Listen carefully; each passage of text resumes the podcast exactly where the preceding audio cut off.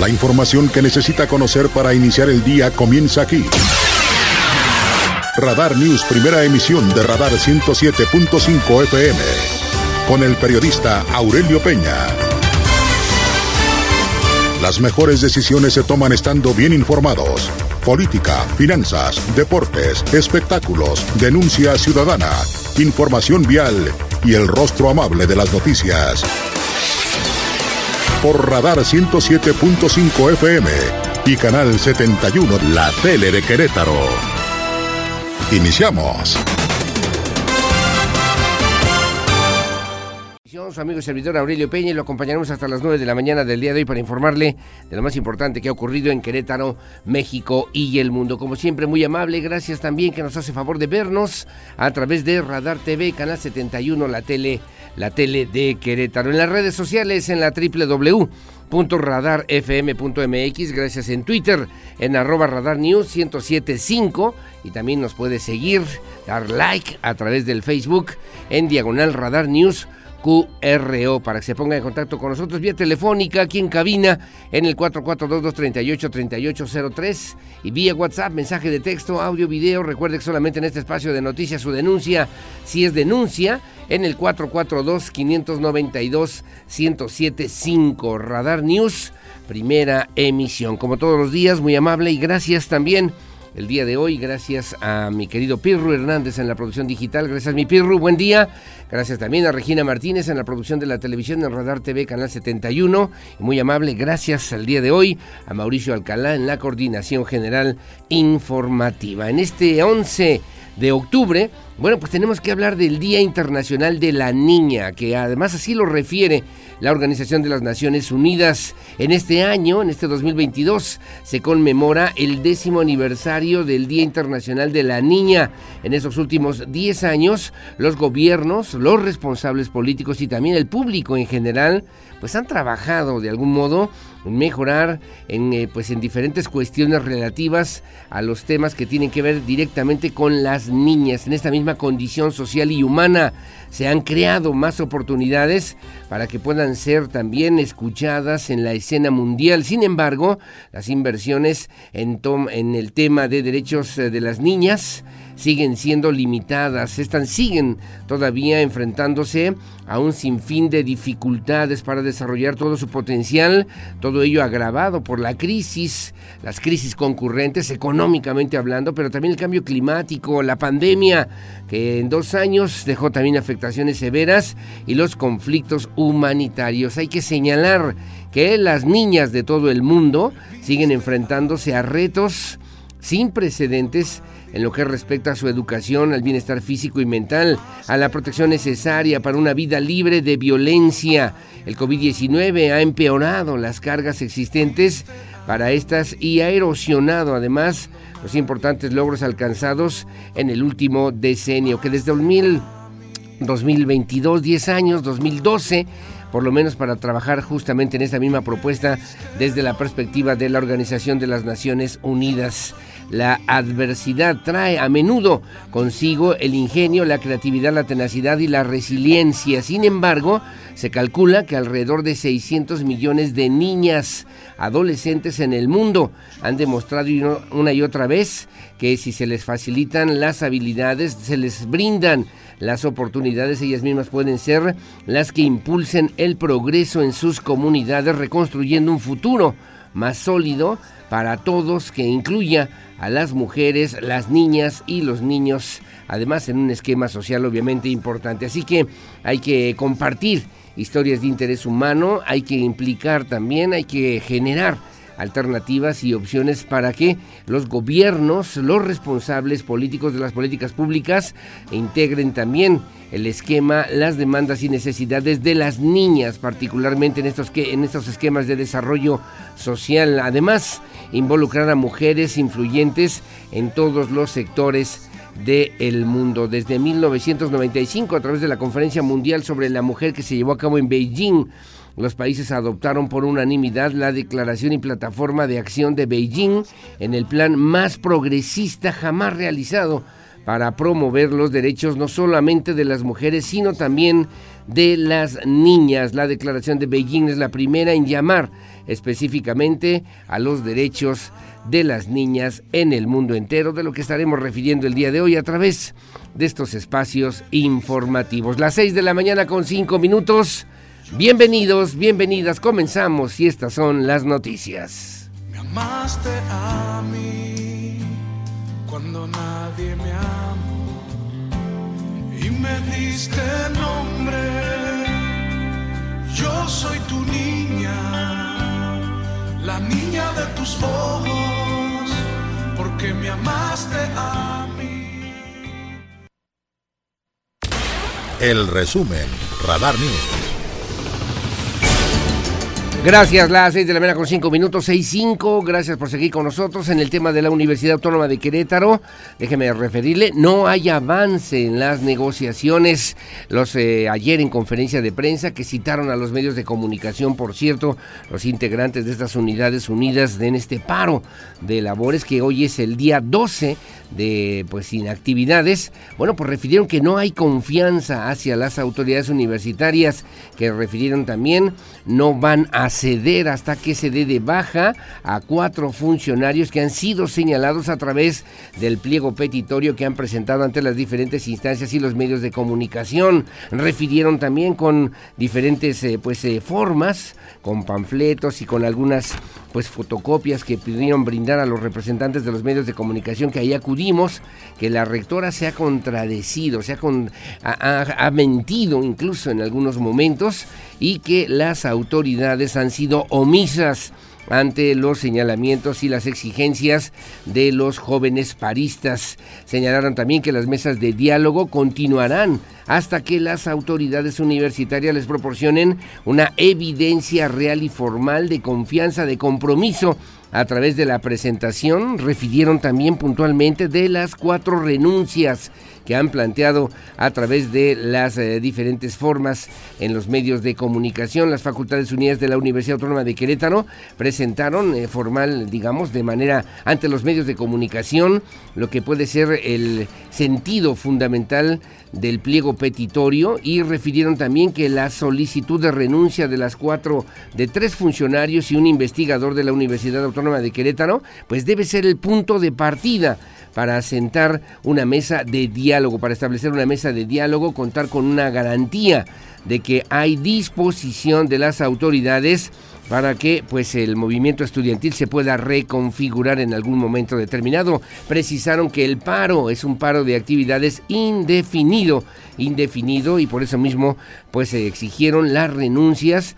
de los tres funcionarios que ya hemos referido, Gonzalo Martínez, Juan Joel Mosqueda Gualito es maestro investigador de la Facultad de Ciencias Naturales, el contralor José Alejandro Ramírez Reséndiz y el coordinador de la Escuela de Bachilleres del plantel CONCA Fernando Rocha Miera. Ahí estuvimos en esta pues eh, conferencia de prensa que por cierto fue sin eh, sin los rostros o con los rostros descubiertos, mejor dicho, una de las jovencitas refería también que es la mejor manera de identificar, pues eh, sobre todo y además de denunciar y de exigir alguna situación de injusticia, si se da la cara tal cual como cualquier ciudadano. Los estudiantes llamaron también a la comunidad universitaria a integrarse a las diferentes actividades que durante el paro se han llevado a cabo en estas mismas instalaciones. Además solicitaron un voto de confianza respecto a la organización estudiantil ante la que no han permitido injerencias políticas a pesar de que reconocieron que diversos partidos políticos incluso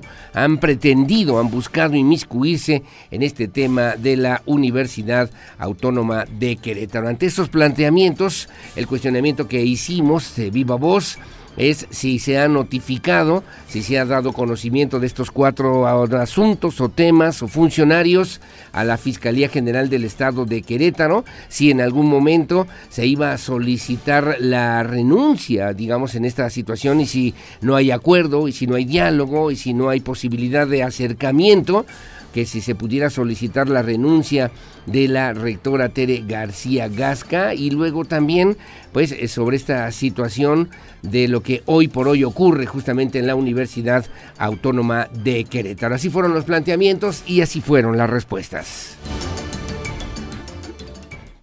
Primero, Ustedes han eh, solicitado la intervención de la Fiscalía General ante estos cuatro funcionarios. Ustedes están señalando como responsables de algún delito. Dos, no han entregado y no van a entregar, entiendo yo, esta misma semana, no está listo el pliego petitorio para que las autoridades puedan ya comenzar un proceso de negociación. Y tercera pregunta, ¿solicitarán en algún momento la renuncia si no hay esta confianza, si no hay esta respuesta de la rectora Tere García Gasca? No, no podemos meternos en temas de fiscalía, no tenemos facultad y además nos remitimos a la protección de datos para la no revictimización. Es por eso que no hemos acudido a esta El pliego petitorio ya se socializó, el pliego petitorio está terminado y bueno, en cuanto a la renuncia de la rectora, nunca nos hemos pronunciado respecto a eso. Sin embargo, ella ha hecho declaraciones que son públicas, que si se encuentra algún caso de omisión, algún caso de complicidad, ella presentaría su renuncia. En, por lo tanto, esperaríamos que atendiera y se hiciera responsables de lo que ya, de lo que ya mencionó y de las palabras que utilizó. Bueno, ahí están los jóvenes eh, firmes además en esta postura, en esta postura que el día de ayer señalaban, reiteraban, no hay diálogo, no hay acuerdo todavía, no hay un gesto, por lo menos una señal de confianza para que se puedan atender por lo menos pues, las eh, demandas expresadas ya a través del pliego petitorio. Le preguntaron también los representantes, compañeros y colegas de otros medios de comunicación si se ha pretendido politizar este movimiento, si han tenido acercamiento con algún eh, partido político particularmente para que pudiera pues eh, de algún modo asesorar, orientar lo que puede tener que ver con esta causa universitaria, con esta causa estudiantil y esto fue lo que contestaron. Sí nos ha llegado información de que han tratado de politizar o por lo menos este, meter a varios partidos políticos, no vamos a mencionar a ninguno, pero como ya lo hemos mencionado varias veces, este no es un movimiento político, es por y para las les y los estudiantes. No vamos a permitir que en ningún momento se haga político y les reiteramos, como ya lo hemos mencionado, que le pedimos a cualquier ente político que se mantenga al margen porque no queremos que este movimiento y no vamos a permitir que se haga político. Señalaron falta de transparencia también del agua BIF y que necesariamente se requieren reajustes en una reestructuración a fondo en las diferentes facultades y escuelas de bachilleres de la Universidad Autónoma de Querétaro para que se detecten, se denuncien y se investiguen los diferentes eh, momentos o casos de acoso, de violencia, de violencia sexual, de acoso laboral en lo que tiene que ver justamente con las instalaciones de la Universidad Autónoma de Querétaro. Finalmente le comento a usted también jóvenes integrantes de este movimiento exigieron seguridad y dignidad para poder regresar a las aulas y que haya una señal, por lo menos, de confianza de parte de las autoridades para que se puedan sentar a una mesa de diálogo, una mesa de negociaciones. Así lo refirieron también en esta conferencia de prensa el día de ayer en la Facultad de Contaduría, en el auditorio particularmente de la Facultad de Contaduría, unos 50 jóvenes que pues estuvieron ahí también hablando a propósito de lo que eran los cuestionamientos principales de los medios de comunicación. Así contestaron. Creo que ya lo hemos mencionado bastante. El motivo de esta rueda de prensa es para dar a conocer eh, o responder preguntas acerca del paro, acerca del pliego petitorio y como respondimos también anteriormente, nos vamos a abstener de hacer cualquier comentario personal porque esto es un movimiento en comunidad estudiantil. Esto es de todas, todes y todos, por todas, por todes y para todos. También reiterar que todas, todes y todos estamos en la mejor disposición y con todas las ganas de regresar a las aulas, pero queremos hacerlo sintiéndonos seguras, seguros y seguros y sabiendo que vamos a estar en un espacio donde se nos va a respetar y donde vamos a tener dignidad. Bueno, gracias. Las 6 de la mañana con 14 minutos, 6.14. ¿Cuál fue la respuesta de la rectora Tere García Gasca, la rectora de la Universidad Autónoma de Querétaro? Dijo que no se pueden cortar cabezas como moneda de cambio, que no tienen ni una denuncia respecto a lo que se ha señalado y que no existe, como lo han señalado las, eh, los jóvenes universitarios, eh, pues algún procedimiento en contra de alguno de los cuatro funcionarios a los que también han referido a través del pliego petitorio. Así lo refirió. Así lo dijo la doctora Tere García Gasca, rectora de la Universidad Autónoma de Querétaro. No, es, inaceptable. Y, y te voy a decir por qué. Simplemente porque nosotros no tenemos ni una denuncia respecto a lo que se le señala. Y no existe como tal denuncia en ningún otro lado, excepto una que ya está concluida. Entonces, eh, no podemos simplemente cortar cabezas como moneda de cambio. Eso es, eso es inadmisible. Tener implicaciones legales por el daño moral que están sufriendo estas personas. Y parte de lo que se señala, pues eh, son cuestiones falsas porque eh, pues evidentemente hay muchas cosas que se pueden decir, pero que eventualmente hay que probar, el que acusa tiene que probar. Entonces, eh, eh, el tema es, se, señala y se acusa sin pruebas, en donde se pide que, que renuncien cuatro funcionarios que no tienen absolutamente ninguna denuncia al interior de la universidad por los aspectos que se les señalan y que en todo caso alguno de los aspectos ya está, ya ha sido juzgado y ya ha sido resuelto. Bueno,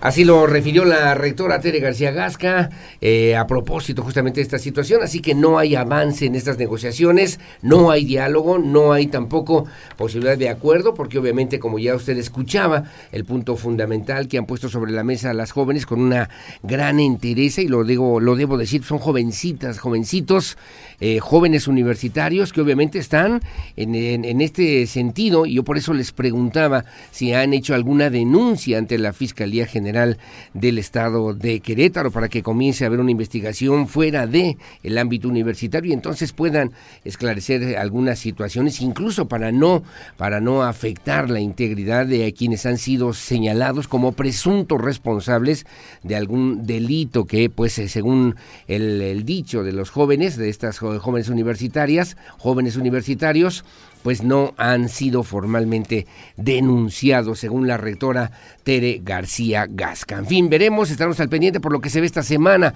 Tampoco habrá acuerdo, así que seguiremos o seguirá la Universidad Autónoma de Querétaro, lamentablemente, en este paro de actividades que hoy está ya cumpliendo 12 días sin actividades académicas. Dicen que sí hay actividades administrativas porque les facilitaron la posibilidad de llevar computadoras, sacar computadoras al personal administrativo para que se haga el pago de nóminas, lo que se tiene que hacer, becas, etcétera, etcétera, y que no se detenga el, el, ritmo administrativo de la UAC. Sin embargo, pues eh, no hay clases en todos los campus universitarios. Las 6 de la mañana con 17 minutos. Bueno, en otro tema también que tiene que ver con una institución de educación superior en el Instituto Queretano o en el Instituto Tecnológico de Querétaro o Tecnológico de México de Querétaro, como usted quiera, ayer se manifestaron docentes, señalaron además y denunciaron ante los medios de comunicación manejos administrativos sospechosos, dudosos, una promoción de plazas también que ha funcionado a conveniencia solamente de las autoridades, alrededor de 350 docentes, estudiantes y personal administrativo del Instituto Tecnológico Nacional de México, Campus Querétaro. El día de ayer se manifestaron en las instalaciones de esa institución por supuestos manejos eh, de pues malos manejos administrativos, algunos casos de corrupción, promoción de plazas inadecuada o indebida, así como también pésimas condiciones de infraestructura. Así lo refirieron también a los micrófonos de Radar News, justamente Norma Angélica Navarrete Hernández, representante sindical de la sección 582, señaló que la nueva administración de la institución ha hecho malos manejos de los recursos, además de cambios injustificados de sedes educativas y también de adscripción sin los perfiles adecuados o correspondientes. Esto ya pues cerca del campus universitario frente en el Instituto Tecnológico de Querétaro. Ustedes por ahí consultan la página del tecnológico, hay un informe de rendición de cuentas, entonces se habla de muchos, muchos millones y en realidad no se ve reflejado, porque se habla de seguridad este, y la, vigilancia está muy limitada, este, de aseo, este, la verdad, de muy pocas personas para darle todo el mantenimiento a los campus. Entonces, los baños en muy malas condiciones. Constantemente no hay agua. Entonces, imagínense jóvenes que pasan seis u ocho horas y que no puedan ni siquiera ir al baño.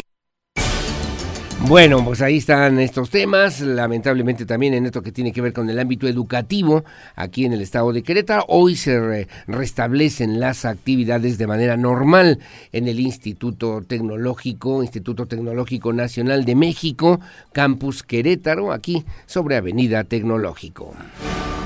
Gracias, las 6 de la mañana con 20 minutos, 6.20. La señora Cara Herrera de Curi presentó su primer informe de actividades. Refirió varios temas que me parece importantes. Una inversión de 316 millones de pesos para atender las demandas y necesidades de los grupos más vulnerables en el estado de Querétaro a través de las diferentes jornadas DIF que se han destinado también recursos para generar apoyos asistenciales gratuitos, atención preventiva, una red eh, pues importante, muy compleja de distribución también de todos los apoyos a través del sistema estatal DIF, comedores móviles, el programa Más Vida, temas que tienen que ver con la alimentación y la distribución de despensas, el esquema de cabalgando juntos a través de, del CRIC, que obviamente también ha servido para atender pues algunas situaciones de discapacidad de diferentes formas a través de las instancias del sistema estatal. DIF refirió, por cierto, la protección a niñas, niños y adolescentes a través de la Procuraduría de Protección a Niñas, Niños y Adolescentes, que cuenta ya con 39 nuevos profesionales especializados en esta materia, personas adultas mayores a través también de la Procuraduría de Atención y Protección Integral a Personas Adultas Mayores y además el desarrollo en el Centro Gerontológico Metropolitano Plan Vida, que atiende a cerca de más de 700 personas, adultos mayores, con más de 20 talleres diariamente que se imparten en este lugar, en este espacio del, eh, pues, eh, del sistema estatal DIF en el estado de Querétaro. Así lo refirió ayer en el Teatro Metropolitano, en el Querétaro Centro de Congresos, la presidenta del sistema estatal, la señora Car Herrera de Curi. En este momento, acompañada por el gobernador, asumo el compromiso de construir dos nuevos albergues, uno para familiares de niñas y niños hospitalizados y otro más para mujeres embarazadas, muchas de las cuales habitan en comunidades muy apartadas. Güero, hagamos todo lo necesario para que sean una realidad. Refirió la señora, hice mía esta causa y lo vamos a lograr, estos dos albergues para niñas, niños que requieren atención especial y también otro para mujeres embarazadas que son parte justamente de lo que se han atendido y de lo que pues se ha considerado como parte de las políticas públicas del sistema estatal DIF aquí en el estado de Querétaro. Gracias, son las 6 de la mañana con 22. Gracias por seguir con nosotros de esto y mucho más aquí en Radar News en esta primera emisión, como siempre y como todos los días, cuando son las 6 de la mañana con 22 minutos, en este espacio de noticias que transmitimos en vivo y en directo desde esta noble, histórica, próspera, colonial, barroca, generosa, hospitalaria, humanitaria, honorable, pacífica, competitiva y siempre limpia, ciudad de Santiago de Querétaro, corazón de la República Mexicana. Buenos días, Querétaro. No señores.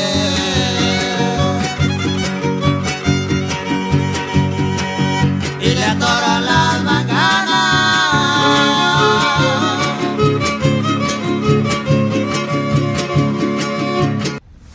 El clima, el pronóstico del tiempo, temperatura y las recomendaciones antes de salir de casa. El clima en Radar News.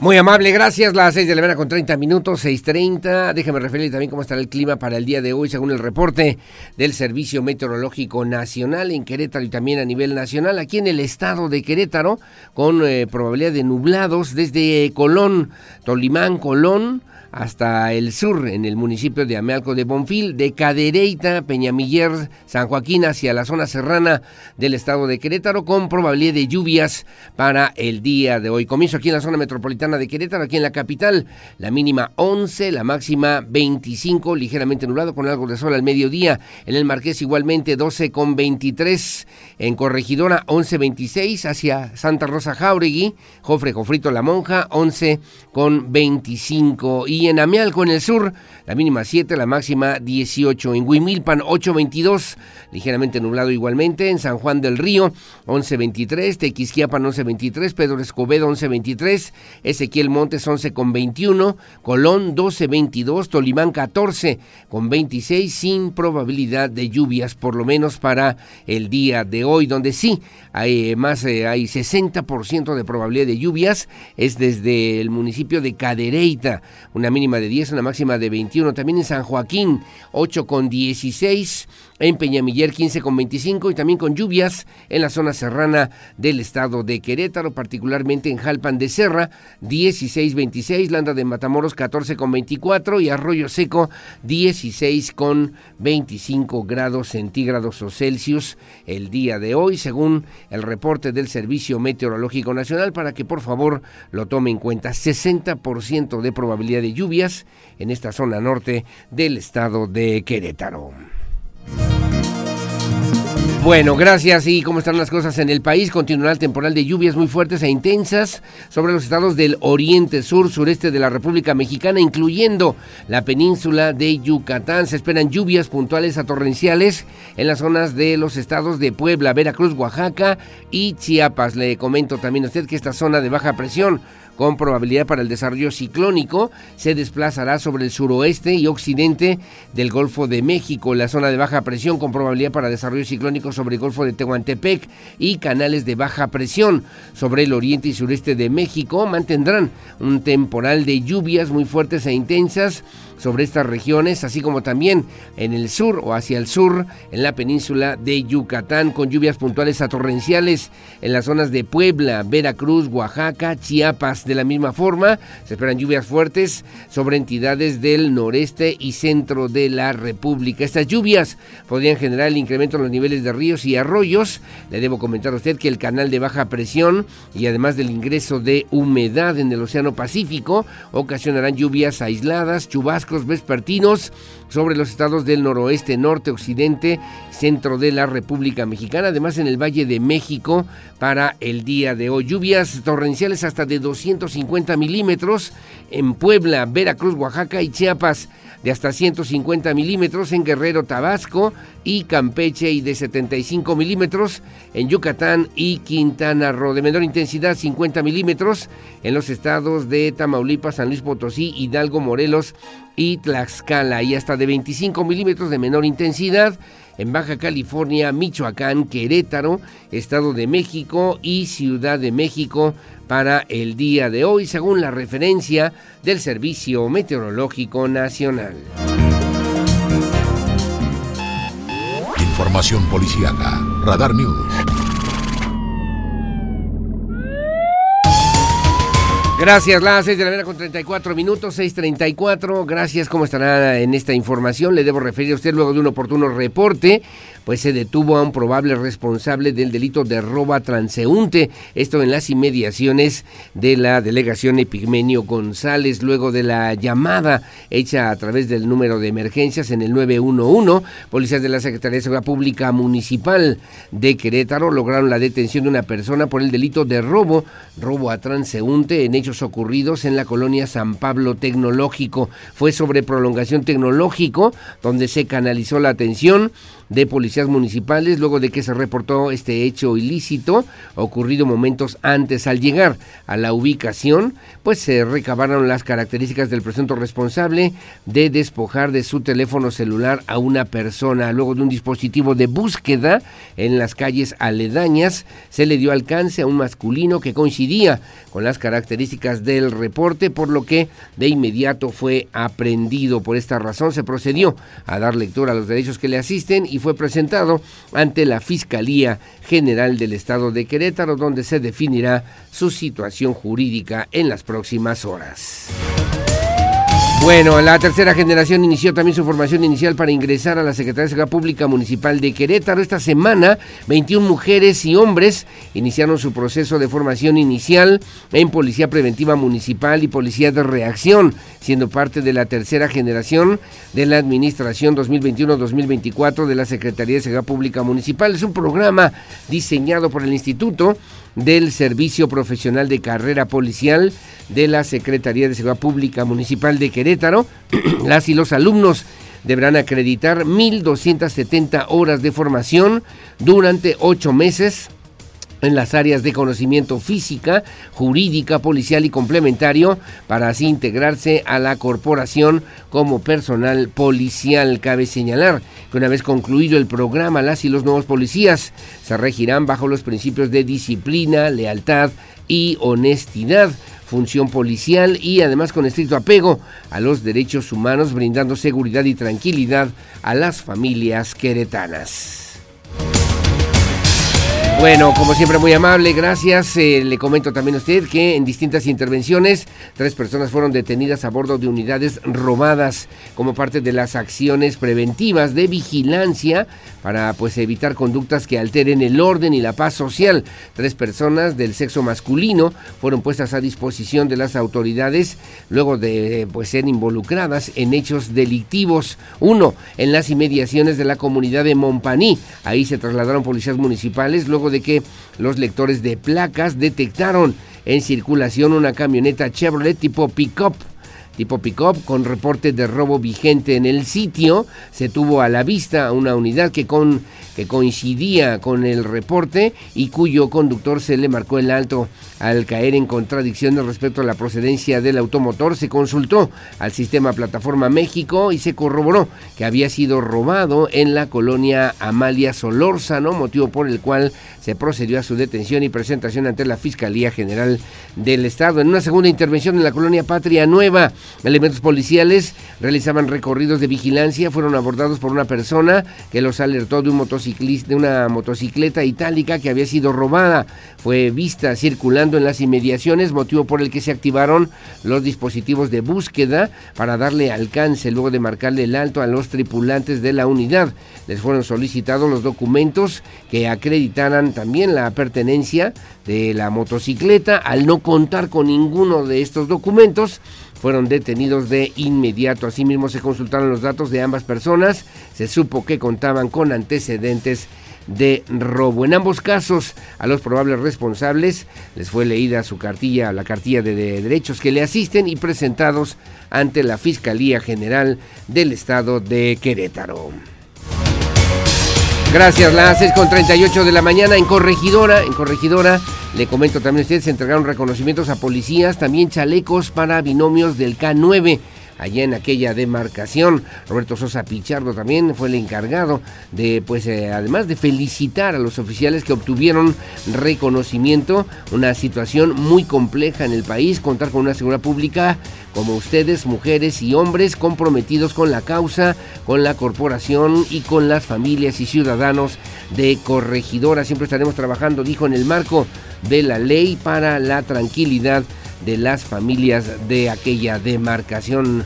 Sosa Pichardo también agradeció a la senadora Estrella Rojas Loreto por la donación de los chalecos para los binomios caninos, pues es un área táctica muy importante para la seguridad en el municipio. Durante su intervención, Carolina Lanestosa Oropesa, secretaria de Seguridad Pública, también agradeció el apoyo de la senadora y destacó la creación del primer programa de seguridad municipal diseñado, diseñado este mismo 2022. La senadora, por su parte, Estrella Rojas Loreto, felicitó a los elementos de la Secretaría por el esfuerzo, la entrega con que realizan los trabajos, su eh, trabajo en favor de los ciudadanos de Corregidora. Y desde el Senado seguiré, seguiré, firme, dijo también la legisladora, solicitando recursos para el municipio de Corregidora para que las y los policías sigan teniendo una profesionalización, certificación, infraestructura y equipamiento como lo merecen y también sobre todo para que puedan servir de mejor manera a los a las y los ciudadanos en el municipio de Corregidora. Bueno, muy amable, gracias. Son las 6 de la mañana con 40 minutos, 6.40, gracias. Hacemos una pausa, hacemos una pausa, como siempre muy amable. Gracias a usted que nos hace favor de sintonizarnos. Muchos saludos. Gracias a mi querida Leti Sáenz Uribe. Gracias por acompañarnos como todos los días en este espacio informativo y como siempre también gracias por eh, los comentarios. Saludos a Felipe Rojas por más lejos que estén tus sueños, nunca, nunca dejes de perseguirlos. Gracias, mi querido Felipe. Saludos a doña Geno Uribe, ahí en el Mercado Hidalgo, igualmente con cariño y alegría. Que tenga usted buenos días. Gracias, muy amable. Saludos a don Beto Herrera, mi querido Sensei. A ver, no te muevas, déjame apuntar bien para enviarte un saludo, un saludo mañanero de corazón, no quiero fallar Listo, buenos días. Gracias, don Beto Herrera, mi querido, mi querido Sensei. Que tenga buen día, don Antonio González. Buenos días también, como siempre, con el gusto de poder saludarlo. Un abrazo, excelente día. Saludos a los muchachos, a todos, a la familia completa. Don Antonio González, por favor, también que nos hacen, pues que nos ayudan y que nos sintonizan todos los días. A mi querido Toño Ugalde, mi vicerrector de la universidad, de mi Universidad de Londres, como siempre. Muchísimas, muchísimas gracias. Y también saludos a Carlos Alcaraz. Son las seis de la mañana con 41 minutos. Su opinión siempre la más importante en el 442-592-1075. Radar News, primera emisión. Hacemos una pausa, regreso con lo que se publica el día de hoy en la prensa nacional y también en la prensa queretana. Volvemos.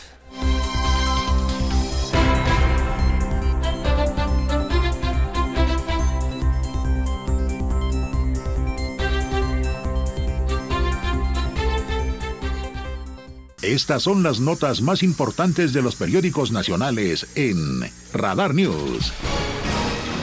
Bueno, muy amable, gracias. Las 6 de la mañana con 49 minutos, 6.49. Gracias, vamos a la pista, lo que se publica el día de hoy también en la prensa nacional. Comenzamos con el periódico Reforma. Dice también da Pemex a favorita 29 mil millones más.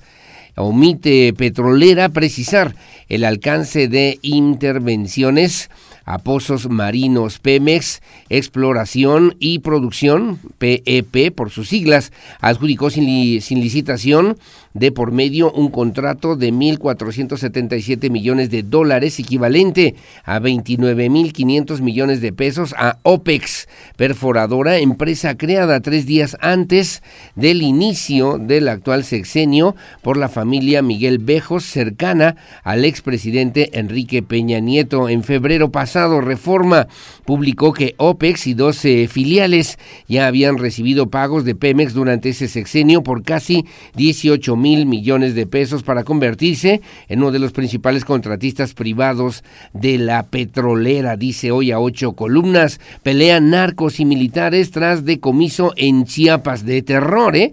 Violentos enfrentamientos entre células del cártel de Sinaloa y Jalisco Nueva Generación con efectivos del ejército mantuvieron en zozobra por 24 horas a pobladores de Jiquipilas y eh, Cintalapa al este de Chiapas. Las acciones ocurrieron desde el domingo hasta la tarde de ayer. Elementos de la Guardia Nacional capturaron a 15 sujetos fuertemente armados en el puente Las Flores donde mantenían un bloqueo y les decomisaron rifles R-15 y también UCI. Dice hoy el Reforma, hacen oficial por fin cubrebocas opcional. Es una información interesante. Dice México entró en una nueva fase de lineamiento sobre COVID-19 con las cuales relajó el uso de cubrebocas en espacios cerrados. Desde ahora, el uso de cubrebocas en espacios cerrados de centros de trabajo no se considera obligatorio según los lineamientos revisados por las Secretarías de Salud, Economía y del Trabajo. También se establece que en ningún caso se debe obligar a las personas a realizarse pruebas de laboratorio para retomar sus labores o a regresar a sus labores y que pese a que es deseable que todas las personas estén vacunadas, eso no es un impedimento para retornar al trabajo. El Comité de Nueva Normalidad, conformado por las Secretarías de Salud, Economía, Trabajo y Previsión Social y el IMSS, actualizó actualizó los lineamientos de seguridad sanitaria ante el COVID-19. Según los lineamientos, solo se sugiere conservar el uso de cubrebocas en espacios cerrados que no estén debidamente ventilados o que tengan poca ventilación, dice hoy el Reforma. Era un lavadero de dinero, eran insaciables, así resume Elena Chávez,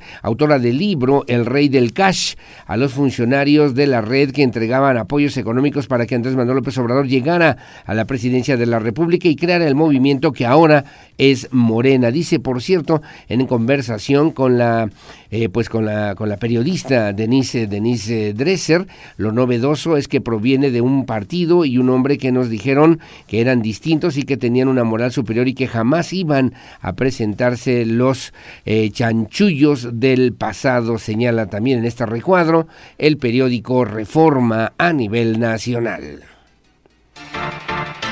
Gracias. En, el Universal, en el Universal Gran Diario de México, ocho columnas, Morena va por reformas para acotar poderes.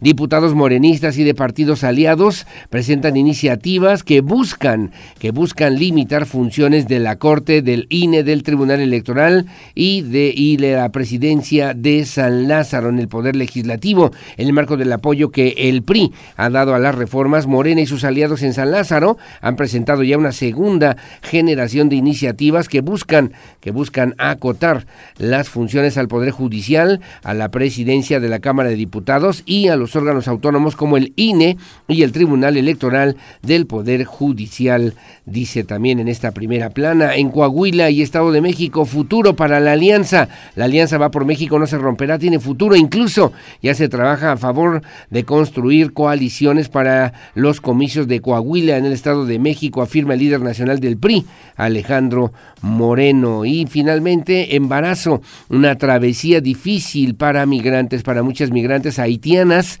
que viven en albergues de Tijuana. Sus embarazos tienen altas posibilidades de no llegar a término debido a la falta de atención médica y a la situación de hacinamiento en la que se encuentran Jimena Rojas, directora de la clínica, que los atiende, señala que 8 de cada 10 gestaciones no se logran. Imagínese usted nada más. Hoy se publica en el periódico El Universal, el gran diario de México.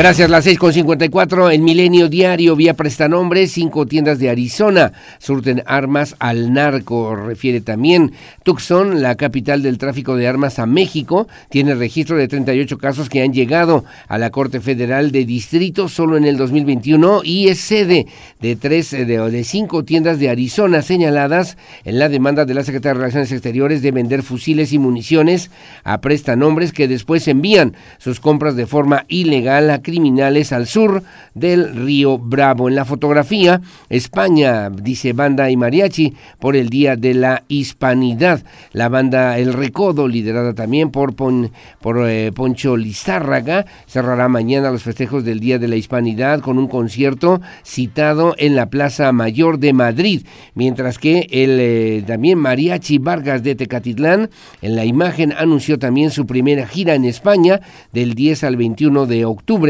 en lo que interpretarán lo mejor de la música mexicana en el contexto de sus 125 años como agrupación musical. Lo que publica hoy el periódico Milenio Diario. El análisis de la información más importante de los diarios queretanos, a continuación en Radar News.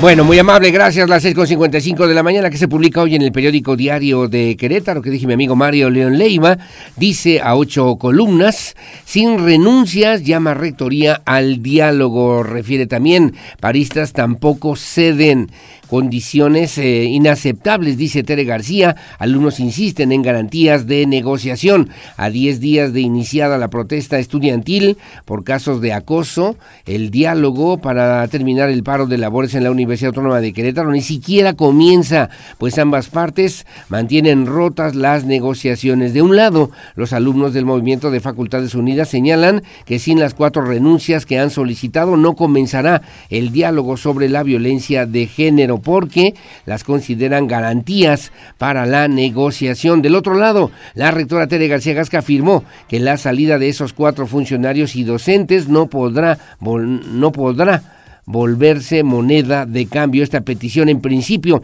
es inaceptable porque nosotros no tenemos ninguna denuncia respecto a lo que se le señala y no existe denuncia en ningún otro lado excepto una que ya está concluida, sostuvo la rectora Tere García Gasca. Llega cadena de restaurantes a Querétaro, Canadá. Ya es el quinto socio comercial de Querétaro. Mauricio Curi anunció la inversión de 600 millones de pesos con mil empleos en 50 tiendas, restaurantes en el estado de Querétaro, Tim Hortons, para pues eh, Corregidora, Querétaro, El Marqués y también en San Juan del Río. El gobernador les da la bienvenida. También en el Instituto Tecnológico de Querétaro está ya protesta. Docentes y administrativos señalaron presuntos malos manejos de recursos de la nueva administración. Las aulas en pésimas condiciones. Volverán Rocarrey, Joselito y San Román.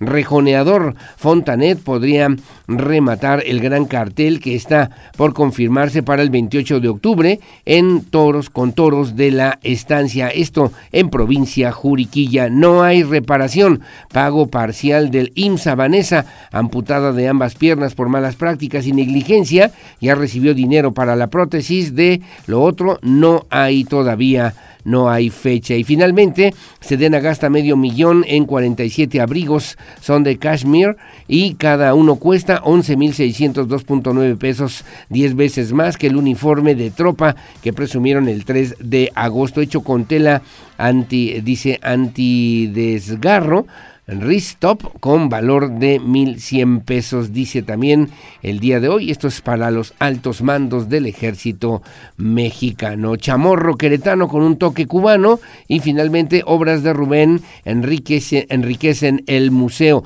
De acuerdo también con el artista Rubén González, también monero de Diario de Querétaro, desde hace casi 50 años el municipio resguardará más de 150 cartones en 3D de su colección. Lo que publica hoy el periódico Diario de Querétaro. Bueno, rápidamente el periódico Noticias, la verdad de cada mañana, dice protección y apoyo, dice Car Herrera de Curi durante su primer informe de actividades. Destaca la señora Car Herrera de Curi la protección y apoyo en los 18 municipios del estado de Querétaro. La presidenta del sistema estatal DIF, Car Herrera de Curi, rindió su primer informe de actividades en el cual destacó el fortalecimiento de las capacidades institucionales, humanas y materiales con los que se amplió el círculo de protección y apoyo en favor de los sectores prioritarios en los 18 municipios de la entidad. Aparece en la fotografía, por cierto, ahí, con el gobernador del estado, Mauricio Curi González, su esposo, círculo de protección y, apoyo en favor de los sectores prioritarios de los 18 municipios, dijo la señora Car Herrera de Curi. Tráiler cargado de calcio destroza auto compacto frente al estadio. Otro accidente de verdad, de verdad peliculesco.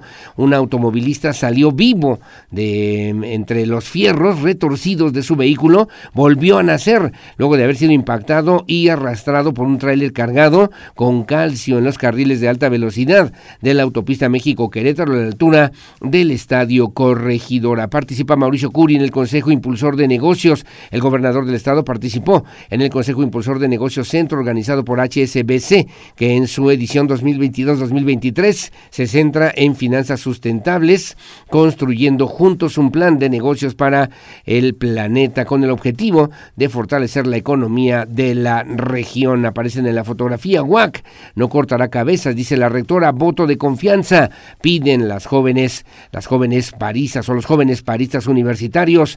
Reconocimiento a 27 policías con se les entregan chalecos para binomios K9 en el municipio de Corregidora. Lo que publica hoy el periódico el periódico Noticias, la verdad de cada mañana.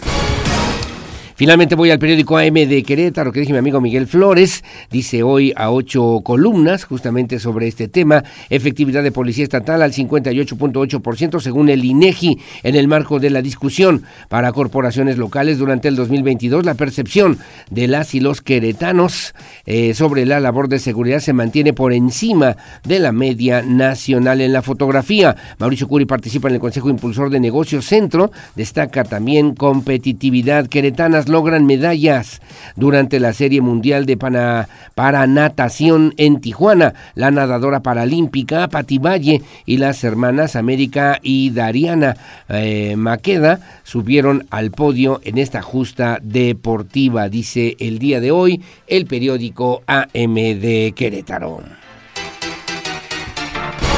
Bueno, gracias. Son las 7 de la mañana con un minuto. Como siempre, muy amable y gracias por el favor de su compañía en este espacio informativo. Gracias, eh, me- gracias a mi querido Eduardo Chávez Hidalgo. Un abrazo, muchos saludos. Gracias también por sintonizarnos y escucharnos ya muy temprano en la mañana. Como siempre, muy amable. Gracias. Un saludo a Miranda. Miranda, claro que sí, a Miranda de Santiago. Está cumpliendo nueve años. Nueve años de parte de su señor padre. ¿Quién es su papá? Bueno, pues mi querido amigo y abogado Calixto de Santiago. Así que mi querida Miranda, enhorabuena, muchas, pero muchas felicidades. Que sean muchos años de bendiciones, de éxito y sobre todo de felicidad. Miranda de Santiago que está cumpliendo estos primeros nueve años de vida. Que sean muchos muchos, muchos más. Bueno, hacemos una pausa. Enhorabuena y felicidad. De 7 de la mañana con dos minutos.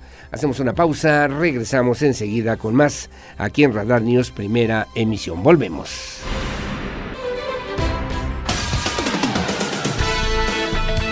En un momento estamos de regreso. Radar 107.5 FM y Canal 71, la tele de Querétaro.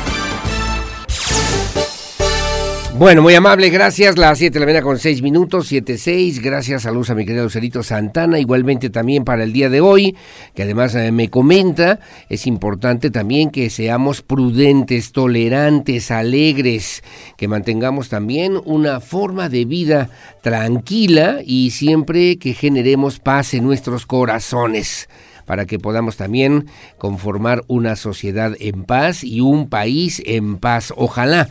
Ojalá que lo logremos todos los días. Gracias, mi querida, mi querida Lucerito Santana, Jorge Navarro, igualmente muchos saludos. Gracias que estemos también atentos y al pendiente y gracias como siempre por su amable sintonía. Bueno, déjeme comentarle, las y los estudiantes eh, paristas de la Universidad Autónoma de Querétaro, pues eh, les preguntaban ayer los medios de comunicación, a mí me, me llamó la atención porque fueron muy diligentes, muy correctos, muy respetuosos. Me llamó la atención porque llegamos a las puertas ahí de la Universidad Autónoma de Querétaro, eh, estaban eh, los que estaban afuera con eh, pues pasamontañas, encapuchados, con algunos lentes oscuros, con botas eh, tipo militar, una niña que veía yo con un overol gris y una mascada, en fin, lentes oscuros. La idea era pues, eh, eh, pues eh, que pudieran darnos el acceso a los medios de comunicación, como lo hicieron también de manera muy gentil, muy generosa y muy amable. Nos pidieron apagar los teléfonos celulares también para que no tomáramos fotografías al exterior, que ese es un tema que también habrá que ir, ir, ir señalando puntualmente. Y eh, pues nos decían, eh, nos decían también, hermana, hermano, ¿de qué medio vienes? Hermana, ¿de qué medio eres? Hermana, traes cámara. Hermana, tú también, tu identificación, hermana. Y luego ya nos pasaron, nos ofrecieron galletas, nos ofrecieron agüita, en fin, para que pudiéramos pasar al recinto de este auditorio de la Facultad de Contaduría y en esta zona de la Universidad Autónoma de Querétaro. Pero pues también bien puestos los muchachos en, enteros en el sentido de que están convencidos de que lo que están haciendo obviamente pues tiene razón, tiene sentido y es una lucha siempre pues exigiendo justicia, justicia a una serie de situaciones y de eh, pues eh, cosas que han ocurrido en la universidad y que pues han denunciado a través de las instancias universitarias pero que no han trascendido, no sé si de repente no quiera que trasciendan y entonces se vuelve se vuelve ahí una un tema pues un poquito pues de, retórica porque pues no denuncian y entonces no denuncian y entonces no proceden y como no proceden entonces no hay denuncia y entonces así nos quedamos para que pues puedan avanzar por lo menos a, a sobre todo ante las eh, tres, tres, eh, tres eh, funcionarios y un investigador que han señalado como presuntos responsables de algunas situaciones que están denunciando precisamente a través de este paro de actividades. Aseguran que han recibido asesoría de expertos en diversos temas para la elaboración del pliego petitorio. A las autoridades afirmaron también que el paro seguirá de manera indefinida y que también tienen asesoría, asesoría jurídica, pues asesoría legal sobre estos temas, sobre estos asuntos. Alejandro Payán tiene los detalles. Las y los estudiantes paristas de la UAC aseguraron que han recibido asesoría de expertos en diversos temas para la elaboración del pliego petitorio a las autoridades universitarias y afirmaron que el paro en las instalaciones seguirá de forma indefinida mientras no haya respuesta. sí nos ha llegado información de que han tratado de politizar o por lo menos este, meter a varios partidos políticos, no vamos a mencionar a ninguno, pero como ya lo hemos mencionado varias veces, este no es un movimiento político, es por y para las les y los estudiantes.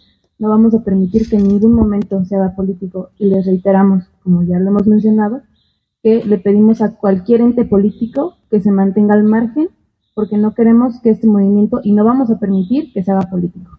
Finalmente, reiteraron que este movimiento no busca ser politizado y pidieron a todos los actores que buscan colgarse este movimiento abstenerse de politizar la movilización estudiantil. Para Grupo Radar, Alejandro Payán.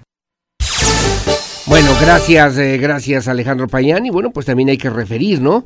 Que tendría que mm, eh, haber una señal, ¿no? Una señal, decían ellos, ellas, ellas de confianza, de confianza de parte de las autoridades universitarias para que puedan sentarse a una mesa de negociación. Incluso han exigido, han exigido que pues las, eh, la rectora particularmente, una vez que le entreguen el pliego petitorio, la rectora se comprometa a leerlo públicamente, cada uno de los puntos, y luego también pues eh, que no va a haber ninguna negociación, ningún acercamiento, sino si no se logran estas cuatro renuncias de estos eh, pues tres, eh, tres eh, funcionarios y un profesor investigador. ¿Ceder o no ceder? Esa es la gran incógnita. ¿Ceder para qué?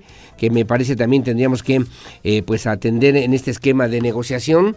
Es preocupante cuando, aunque haya diferencias, aunque haya señalamientos muy fuertes, eh, pues hay, están las dos partes sentadas y están hablando y están tratando de resolver el asunto. Pero cuando no hay ni eso, quiere decir que entonces posiblemente por lo menos el esquema es otro y que pues no hay posibilidad de resolverlo, por lo menos a la brevedad a la brevedad, a la brevedad y que con ello, pues obviamente los afectados van a ser cerca de 33 mil también alumnos, estudiantes, profesores, investigadores.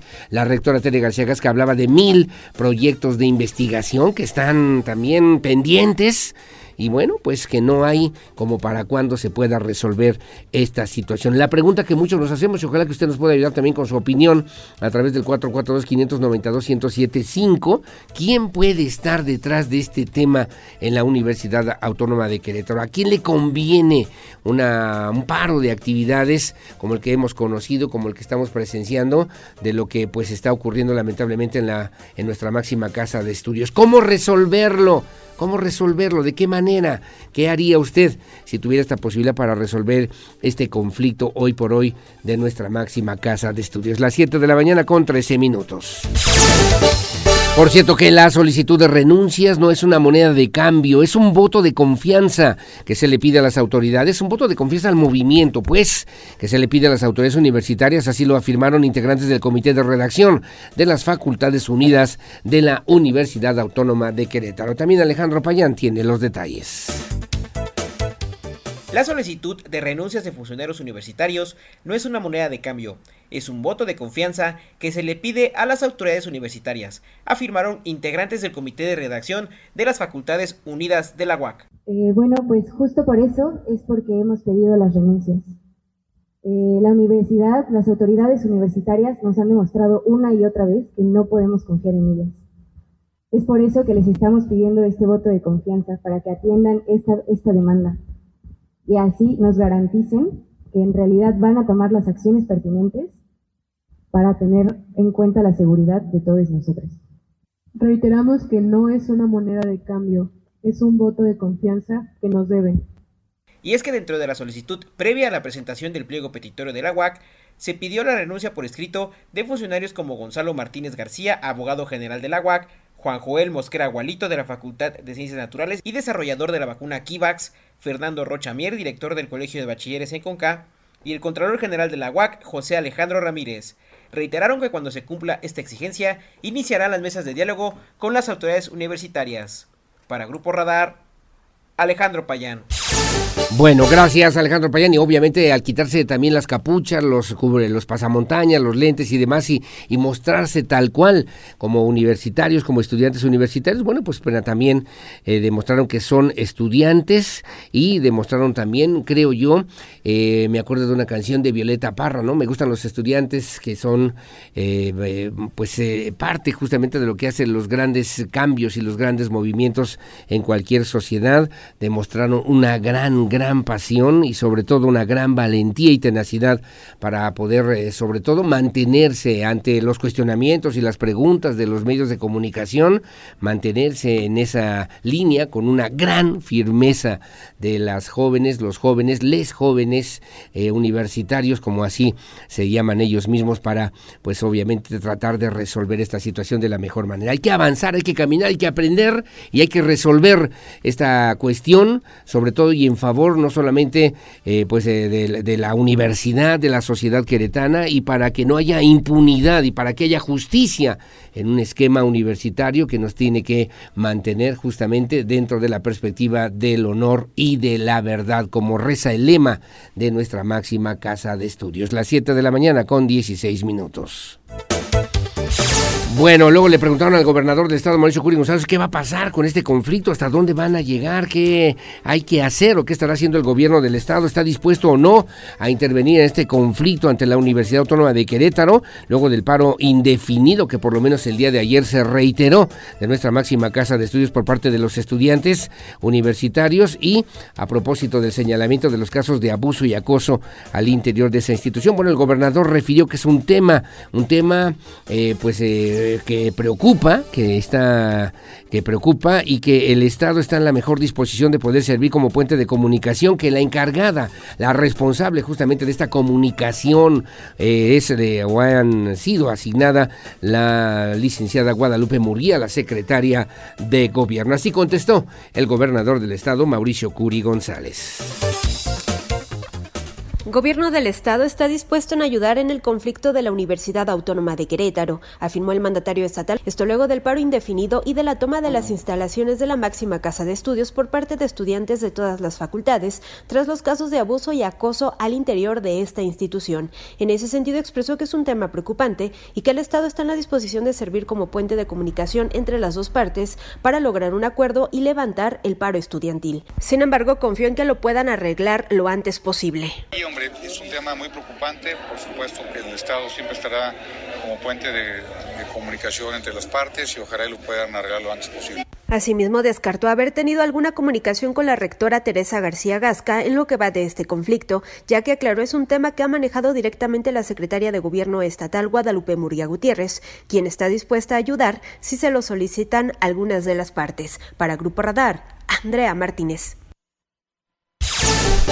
Bueno, pues ahí está, ahí está la versión también del gobernador del estado, Mauricio Curi González, obviamente atento, atento a esta situación y pues eh, eh, la secretaria Murguía es quien ha estado más o menos en comunicación, en comunicación. Ella refirió también que en respeto absoluto a la autonomía, pues eh, estarán atentos a que si se solicita el apoyo, la ayuda de parte de las autoridades, bueno, pues van, van a hacerlo inmediatamente. Pero mientras que se trata de un tema eminentemente universitario que se tendrá que resolver también por los mismos alumnos, estudiantes, investigadores, docentes, autoridades de nuestra máxima casa de estudios. Las 7 de la mañana con 18 minutos.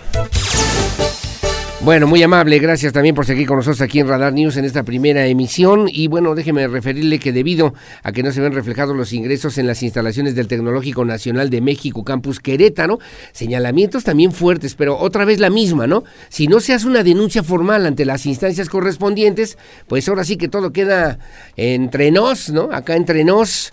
Entonces, bueno, lo señalaron profesores, docentes, estudiantes del Instituto Tecnológico Nacional de México, Campus Querétaro, aquí en la capital del estado, y bueno, refirieron incluso la posibilidad de que vayan a un paro si las autoridades, las autoridades no atienden estos señalamientos y estas exigencias, hablan de desvío de recursos, lo cual es muy grave, comentó Vicente Hernández, docente y parte del comité sindical de profesores de la institución, pero habrá que turnar esas denuncias ante las instancias correspondientes, salvo su mejor opinión. Diego Hernández tiene los detalles.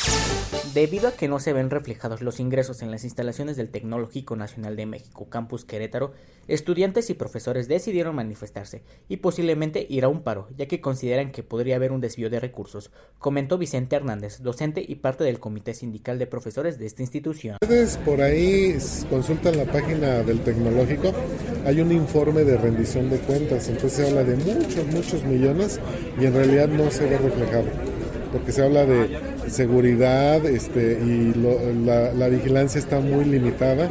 Este, de aseo, este, la verdad, eh, muy pocas personas para darle todo el mantenimiento a los campos. Entonces, los baños en muy malas condiciones. Constantemente no hay agua. Entonces, imagínense jóvenes que pasan seis u ocho horas y que no puedan ni siquiera ir al baño. Estudiantes que quisieron permanecer en el anonimato señalaron que les subieron la inscripción a pesar de estar en pandemia. Se perdió mobiliario y hubo un destino a limpieza de más de 4 millones de pesos que no se ve reflejado.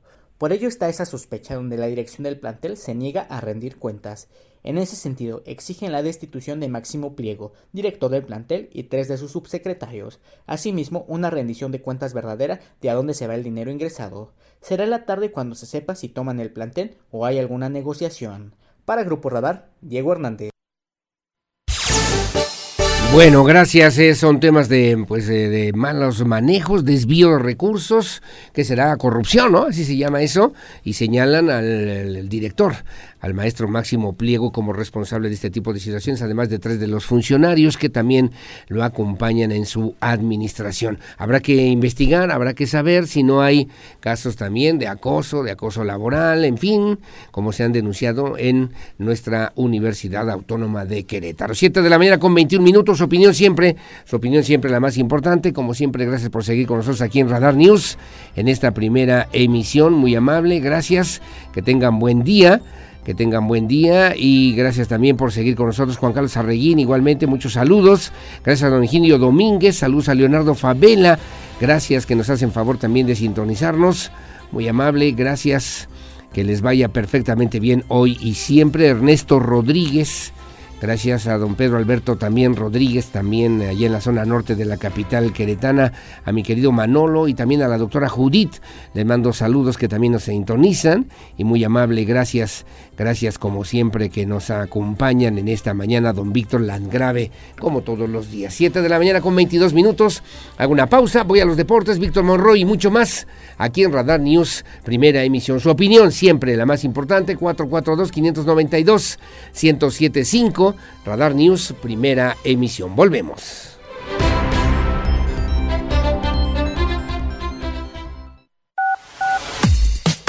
Porque siempre estamos cerca de ti. Síguenos en nuestras redes sociales. En Facebook, Radar News Querétaro. En Instagram, arroba Radar News 1075 FM. En Twitter, arroba Radar News 1075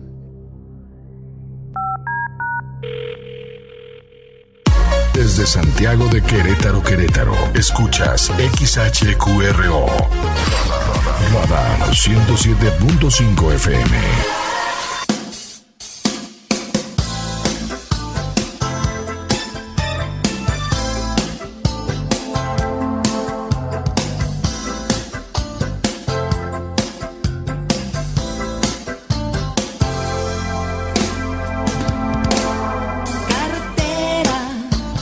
Ándale, sí, esa de carretera. 1988 esa canción, mi querido Pierro Hernández.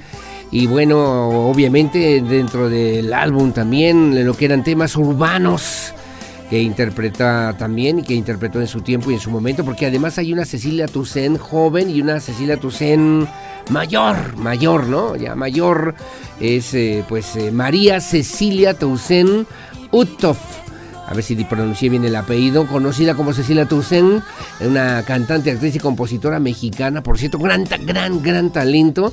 Nació el 11 de octubre de 1958, está cumpliendo 64 años de edad, pero estas rolas, la de Tu lugar, también eh, Prendedor y Tres metros bajo tierra, además de esta de la carretera, pues creo que fueron de los grandes éxitos que la ubicaron y la colocaron a esta Cecilia Toussaint sin lugar a dudas en el gusto musical más exigente, más exigente, con una formación muy completa, muy completa, de muy alto nivel eh, musicalmente hablando y bueno, pues un cromático también muy significativo, muy singular en la voz, en el tono, en el tono, en la tonalidad de voz de Cecilia Toussaint, que hoy nos acompaña aquí en Radar News en esta primera emisión para dar la bienvenida a mi compañera y amiga además a Olivia Lara, como siempre muy amable. Gracias. Déjeme referirle rápidamente que eh, pues tomó clases de ballet.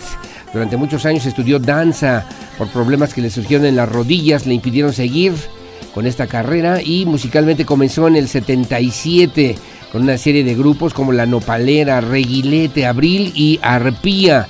Con este último grabó su primer álbum de rock y posteriormente en 1984 inició su carrera en solitario. Comenzó también cantando boleros, luego se pasó también al rock, entre sus temas más conocidos, eh, títulos como Me siento bien pero me siento mal, Sirena de Trapo, Prendedor, Tres metros bajo tierra, Sácalo y Dueña de mi esclavitud. En el 2021 apareció en su álbum más reciente, El lado sur de mi corazón, ya la Cecilia Toussaint más madura para el día de hoy aquí en Radar News, primera emisión. Que lo disfrute y dar la bienvenida a mi querida Olivia Lara. Adelante por favor y buenos días.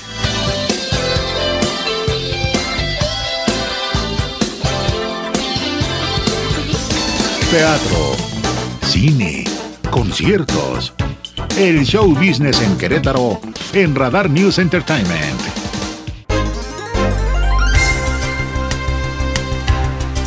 Bueno, muchísimas gracias.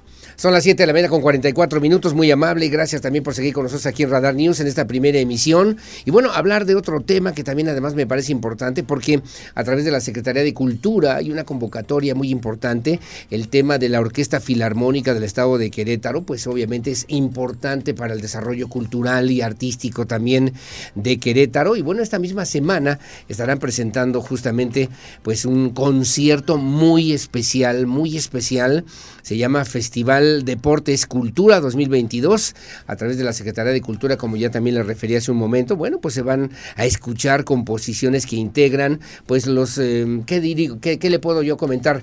La música que históricamente nos asocia también con algún ambiente deportivo a nivel internacional. Y bueno, en esta Orquesta Filarmónica de Querétaro, en esta ocasión, el director huésped es el maestro Jorge Vázquez, que se hará cargo justamente de presentar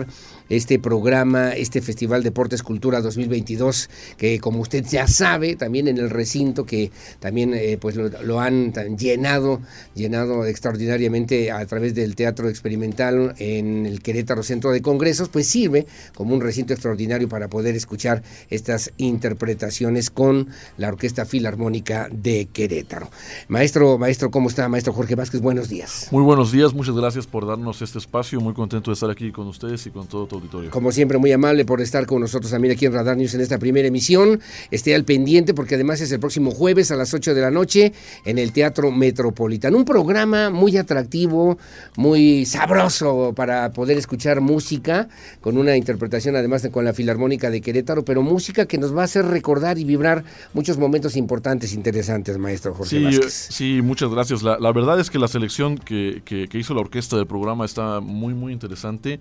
Eh, como decías tú, son referencia auditiva, ¿no? Y que además han hecho historias, son sí, películas sí. que ya son eh, clásicos y son eh, soundtracks. Tenemos eh, algunos nuevos por ahí y otros que ya son de, de toda la vida. sí, sí. Y como decías que es inmediato, así, los primeros compases, ¿no? Uno tiene ya la, la referencia auditiva de, y es un festival muy, muy interesante, muy importante y además que la Secretaría de Cultura esté haciendo este, este tipo de comunión, ¿no? Sí, Entre claro. el deporte y, y, y, la, y, la, música clásica. Ahora, el, el deporte, la música y la cultura, pues que van de la mano de lo que tiene que ver con una sociedad. Bueno, maestro. pues Platón decía, ¿no? Que eh, mente sana en cuerpo sano y sí. parte todo desde entonces y desde ahí, ¿no? Que sí. además es... Eh, es muy bello y, hombre, estamos muy muy contentos de estar por acá con ustedes en Querétaro. Director huésped llega a Querétaro, encuentra la Orquesta Filarmónica de Querétaro con una tradición musical, hablábamos hace un momento, eh, oriundo del estado de Veracruz, que obviamente también con una formación profesional que pues habla de pues el desarrollo, de la trayectoria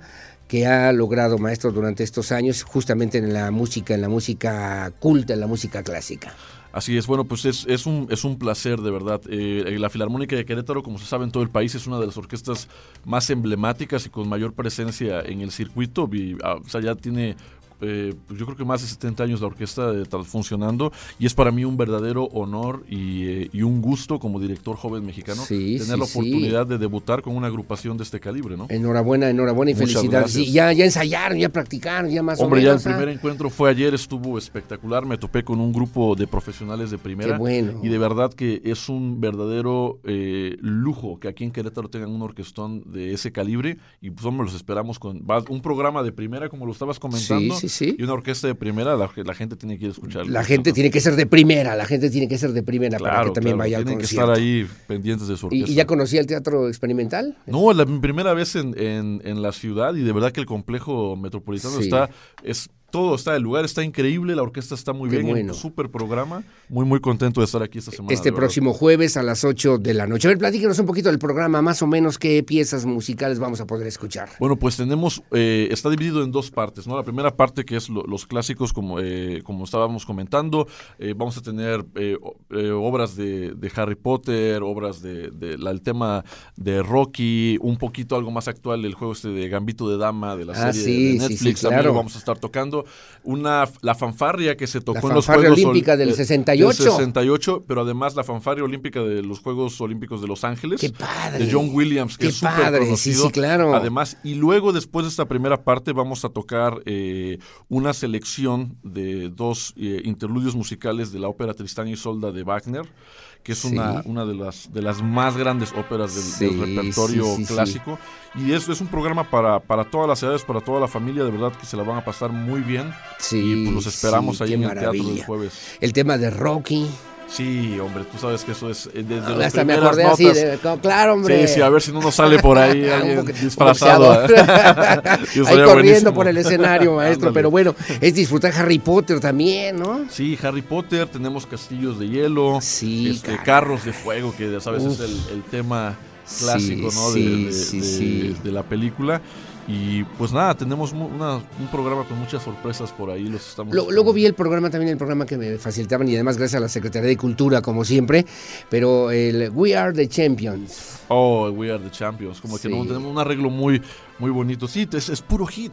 Es un hit tras otro hit. Se la van a pasar muy bien, de verdad. Muy a gusto, muy agradable. Es el jueves a las 8 de la noche. Sí. A las 8 de la noche en el Teatro, Teatro Experimental Metropolitano, aquí en el Querétaro Centro de Congresos. Hay estacionamiento para que la pase extraordinariamente bien con su familia. La invitación a través de la Secretaría de Cultura para disfrutar. Bien dice el maestro. El maestro viene además como director huésped, Jorge Vázquez, y encuentra una orquesta filarmónica de muy alto nivel, con profesionales obviamente que han, pues, eh, se han ganado un lugar y un espacio no solamente a nivel local, sino también a nivel internacional y que forma parte de lo que hoy por hoy es la propuesta cultural de este Querétaro. Vamos a regalar, por cierto, seis pases sencillos para que usted, bueno, ayudamos entre todos, compramos uno o vamos con alguien que nos acompañe, nos hace favor de enviarnos un mensaje de WhatsApp en el 442-592-1075, me dice su nombre, su colonia y me dice yo quiero ir al concierto, cómo se llama el festival, este Festival Deportes Cultura 2022, para que usted pueda disfrutarlo en compañía de su familia. ¿Cuál es la mejor época, la mejor oportunidad en la vida de un ser humano, de una persona, para tener contacto con esta música clásica en un momento determinado, maestro? Hombre, inclusive desde antes de nacer no, no hay momento para tener contacto, así es que los que ya vienen, ojalá que vengan, y los que no han tenido la oportunidad de disfrutar su orquesta aquí en Querétaro, los esperamos el jueves a las 8 de la noche, por favor. Qué bueno, pues enhorabuena y gracias también por estar aquí en Querétaro, con estar con nosotros en Radar News en esta primera emisión, jueves a las 8 de la noche, 13 de octubre, 8 de la noche, Teatro Metropolitano, para que pueda disfrutar justamente de este programa musical extraordinario. La Secretaría de Cultura, Marcela Herbert Pesquera, ha puesto especial hincapié en que pues a través de la música se vaya generando esta cultura. Hablaba bien y lo decía con toda claridad el maestro Jorge Vázquez, la cultura, el deporte, la música, música y estas emociones que de algún modo se suman y sin lugar a dudas se estarán expresando este próximo jueves a las 8 de la noche en este recinto extraordinario que es el Teatro Metropolitano. Pues enhorabuena y felicidades maestro, gracias por estar con nosotros. Pues muchas gracias por el espacio y de verdad que es un gustazo estar aquí. ¿Es su primera vez en Querétaro entonces? primera vez. Pero y se ha presentado en varios escenarios. Sí, he tenido la oportunidad de dirigir en muchas partes del mundo, afortunadamente también con muchas orquestas del país, pero me da de verdad mucho gusto porque era un debut que tenía mucho tiempo que estuve esperando y es un sueño estar en una de las ciudades más bellas de México y con una orquesta de primera. Hombre, es un deleite. O sea, ahorita que hablaba y que decía que ojalá que las generaciones que vienen, que todavía están en el vientre materno, tengan este contacto con la música clásica. Usted es muy joven, usted así le pasó. ¿Qué pues ya no tanto, sí empecé muy joven. Afortunadamente, eh, sí, en, Veracruz se tiene esa tradición y bueno, también aquí en Querétaro, en todo el centro del país, tenemos un movimiento muy importante eh, de, cultura y, bueno, la música clásica obviamente como parte de, ello y bueno, ser, ser, parte ahora ya como, como profesional de, la actividad del circuito nacional. Es, verdaderamente un gran honor para mí como director. Pues enhorabuena y felicidades y bienvenido a Querétaro, pues maestro. Pues muchísimas gracias y los esperamos. Gracias, es el director huésped Jorge Vázquez, que el jueves, jueves 13, jueves 13 de octubre a las 8 de la noche en el Teatro Metropolitano, para que usted pueda disfrutar en familia de este Festival Deportes Cultura 2022, gracias a la Secretaría de Cultura en el Estado de Querétaro, gracias también a la Orquesta Filarmónica del Estado de Querétaro por también facilitar este estos eh, pases dobles, pases sencillos y también a la Secretaría de Cultura para que puedan acudir con su familia. 7.54, gracias maestro, que tenga buenos días. Muchas gracias y que tengas excelente día tú también. Igualmente, muy buenos días, ahí nos veremos primero Dios el próximo jueves a las 8 de la noche. 7.54, su opinión siempre la más importante, si tuvimos ya eh, contacto, 442-592-1075, me pone su nombre, me pone la colonia, si quiere ir al concierto que se llama y además para que lo pueda ahí comentar y considerar Festival Deportes Cultura 2022 aquí en Querétaro. Hacemos una pausa, su opinión siempre la más importante, son las 7.54 de la mañana, seguimos con mucho más, eh, de regreso platicaré con Maricruz Ocampo, ya sabe, abogada, activista, defensora de los derechos humanos, hoy con temas importantes y relevantes para el análisis en este espacio de noticias. Hacemos la pausa, regresamos con más.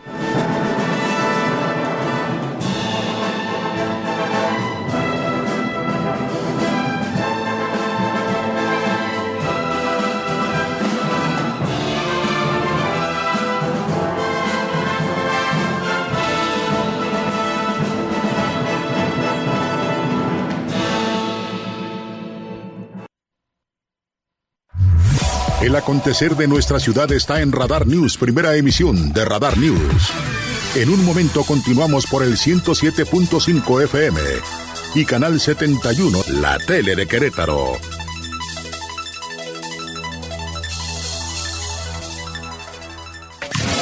Desde Santiago de Querétaro, Querétaro, escuchas XHQRO.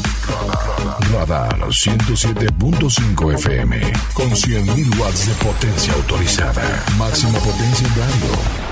Estudios, oficinas y ventas. Prolongación tecnológico 950B, sexto piso. Querétaro, Querétaro.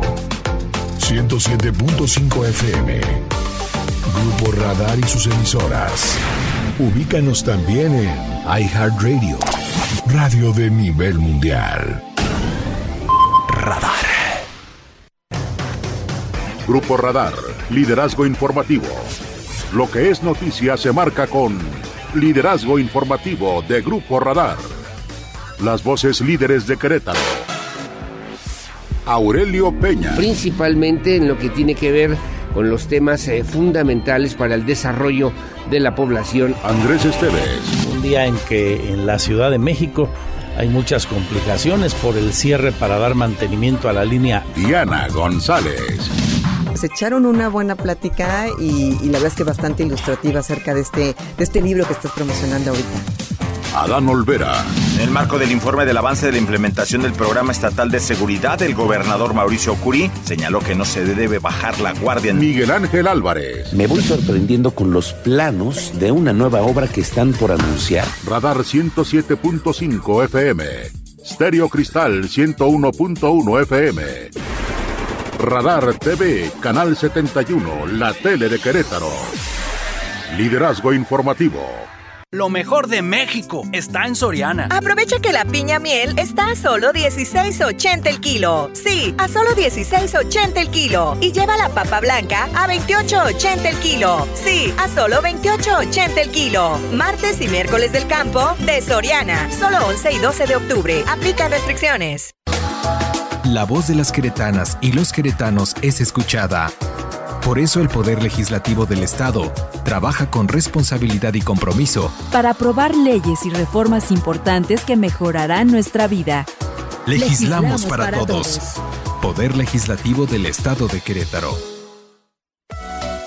Desarrollos tiene para ti terrenos residenciales. La Joya, 112 metros cuadrados. Apártalo con 10 mil pesos. Financiamiento propio en Avenida Universidad. Fraccionamiento La Misión. Casas desde 1.301.700 pesos. La mejor ubicación en San Juan del Río. Aceptamos todos los créditos. Dale Desarrollos, tu mejor opción. Teléfono 427-107-2804. Tauro Espectáculos presenta segundo serial novilleril Campo Bravo San Juan del Río, sábado 22 de octubre, 4 y media de la tarde. Novilleros José Alberto Ortega, Alejandro Moreno, Emiliano Robledo y Daniel Esquivel, con cuatro de Espíritu Santo.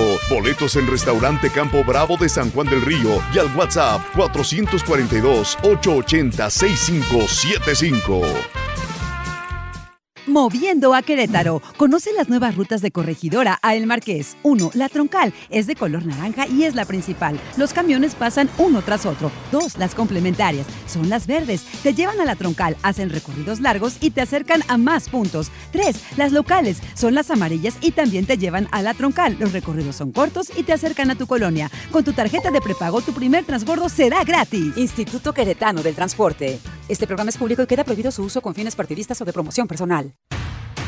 Pedro y los Lobos. Radar News presenta Pedro y los Lobos. Análisis político con Pedro Pablo Tejada y un amplio grupo de periodistas. Este martes 11 de octubre tendremos la presencia del alcalde del municipio de Corregidora, Roberto Sosa Pichardo. Acompáñanos todos los martes en la barra de las 7 por Radar 107.5 y Radar TV, Canal 71, la tele de Querétaro. Radar News, liderazgo informativo. El Instituto Federal de Defensoría Pública es el órgano auxiliar del Consejo de la Judicatura Federal encargado de garantizar el acceso a la justicia de las personas más vulnerables y de proteger tu derecho a una defensa pública gratuita. Llama a Defensatel 822-4242-6, las 24 horas del día, los 365 días del año. Búscanos en nuestras redes sociales.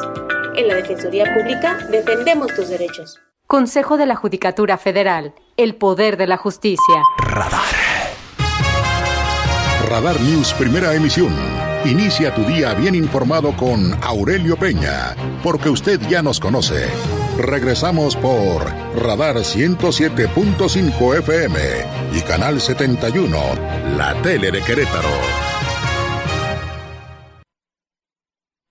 La opinión Radar News.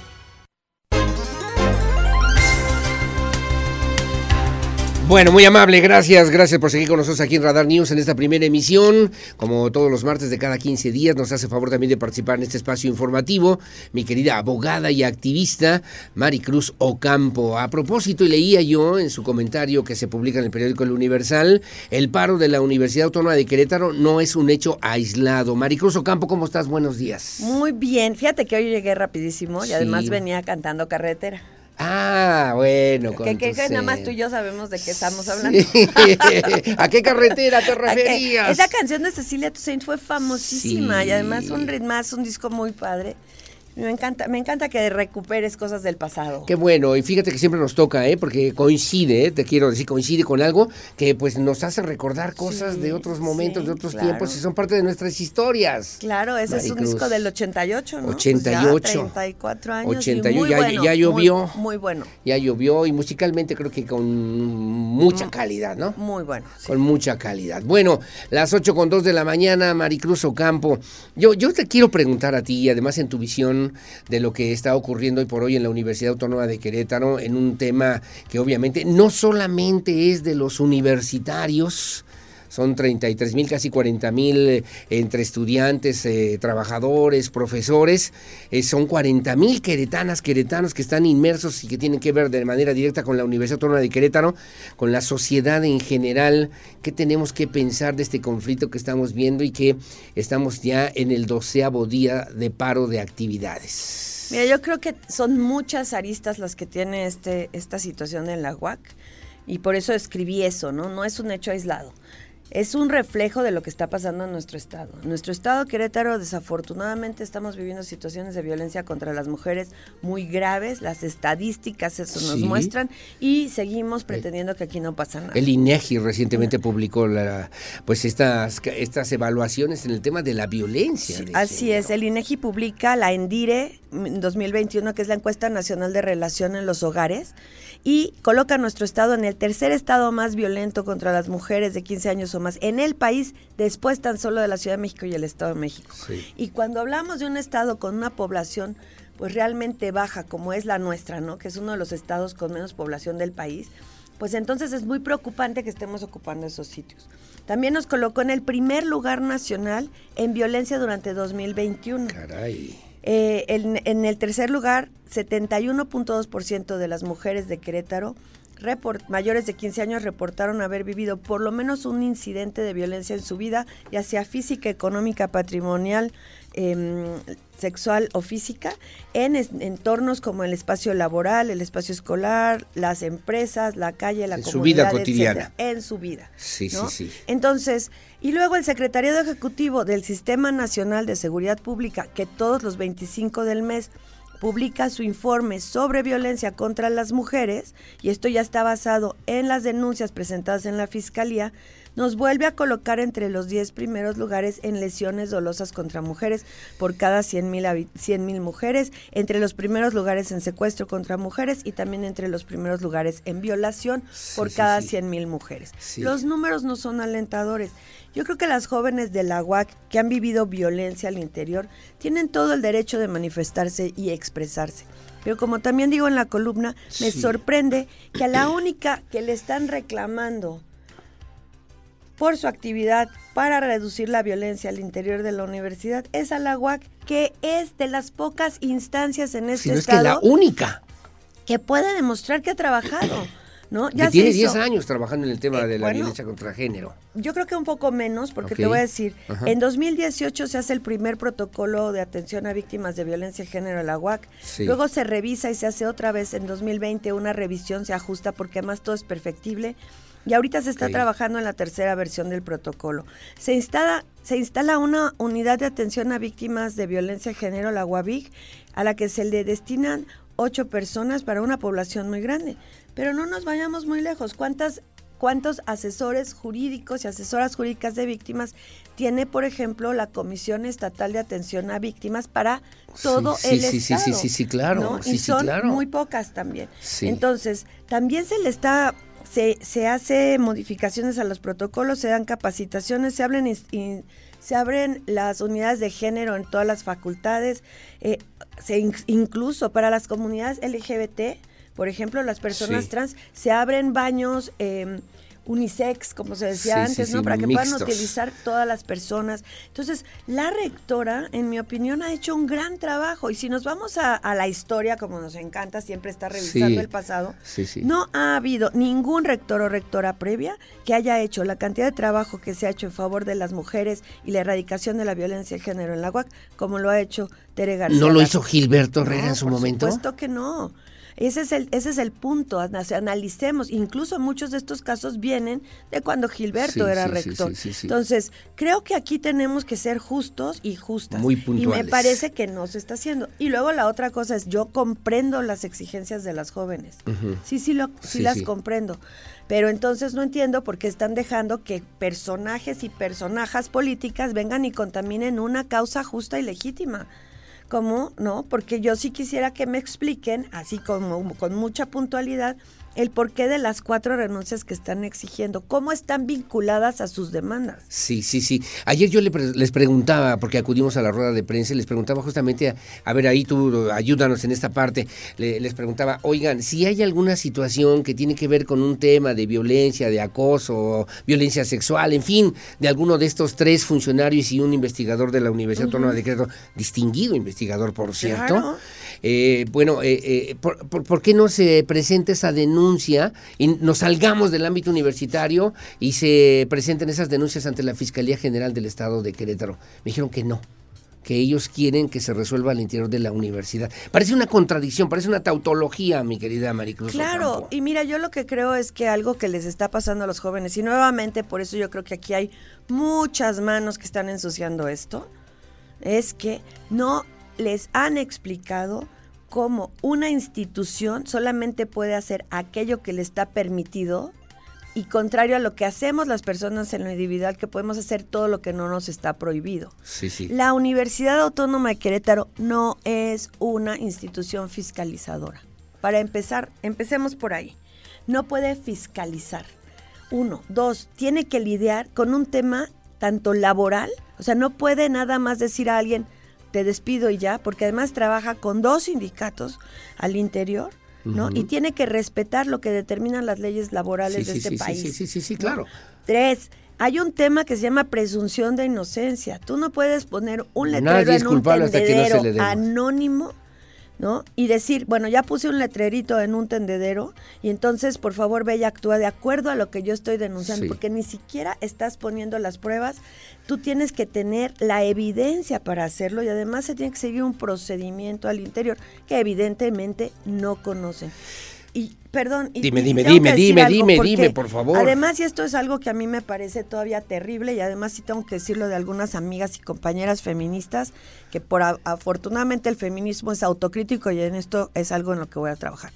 La, la UAVIC, la Unidad de Atención a Víctimas, está dirigida por mujeres valiosísimas, parte del movimiento feminista de años en este estado, que además han hecho un trabajo extraordinario creando el protocolo, atendiendo a las víctimas, dando contención, dando seguimiento, etcétera, ¿no? cuidándolas, arropándolas, protegiéndolas y las están tratando como si fueran la Fiscalía General del Estado, que yo quisiera saber por qué no estamos hablando de la Fiscalía General. Sí, sí, tendría el fiscal general del Estado tomar conocimiento de esta situación y atenderlo. Claro, o sea, entonces le están pidiendo a la, a la UAC que haga lo que le toca a un montón de dependencias. Un pésimo instituto cretano a las mujeres donde no se da la atención y contención emocional que se requiere y que cada vez va en una espiral de bajada que ya no se puede con ella tenemos a una unidad, a unas fiscalías especializadas rebasadas rebasadas, vas y te puedes pasar horas esperando que te atiendan porque tienen miles de casos, un centro de justicia para mujeres, etcétera. Oye, pero y entonces la, la, actitud de la rectora, ayer salió puntualmente a decir, no me voy a prestar, no es moneda de cambio,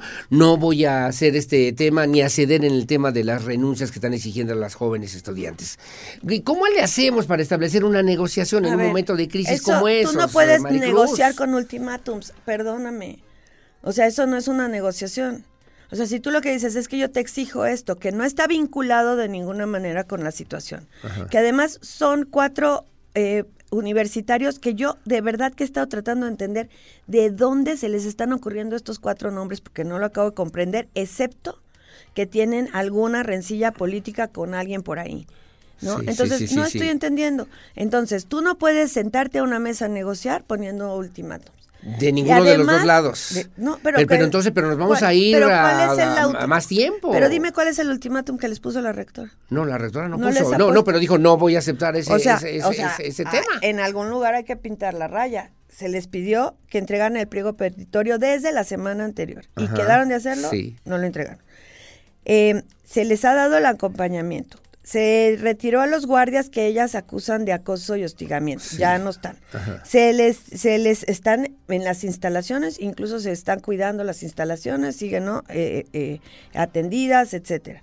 Em, el pliego petitorio incluso hubo quien acompañó el proceso de redacción que quedaron de entregar el 8 y ahora le meten otra cosa, ¿no? Entonces, creo que aquí por eso te digo, o sea, yo entiendo los reclamos de las jóvenes, estoy completamente de acuerdo, creo que por años las mujeres hemos exigido que se nos que se nos garantice el derecho a una vida libre de violencia en todos los espacios, pero también yo quisiera que los que tienen las manos metidas ahí las saquen. Eh, bueno, aquí, aquí me dice, me dice también eh, la señora Sofía Sánchez, me dice, a ver, se equivoca la, la licenciada, porque el tema es que la rectora ha encubierto este tipo de situaciones, ha sido sorda sorda ante una serie de señalamientos y denuncias que han expresado los jóvenes, las jóvenes universitarias. Bueno, entonces si ese es, ese es el caso, que lo prueben y lo demuestren. Yo he estado sentada en las mesas con ellas.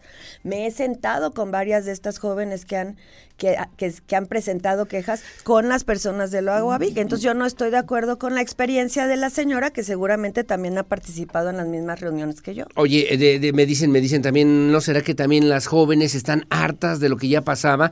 en esta semana, todavía lo escuchábamos en algunos espacios informativos, estamos hasta la, sí, y yo, la fregada. y yo pues, también. Perdón el término. Pero ¿eh? fíjense, o sea, eso es otra vez lo que te digo. o sea, estamos hasta el gorro de lo que pasa en la UAC. Y no están hasta el gorro de lo que pasa en el Estado. 75.2% de las mujeres de este Estado reportan haber vivido una situación de violencia.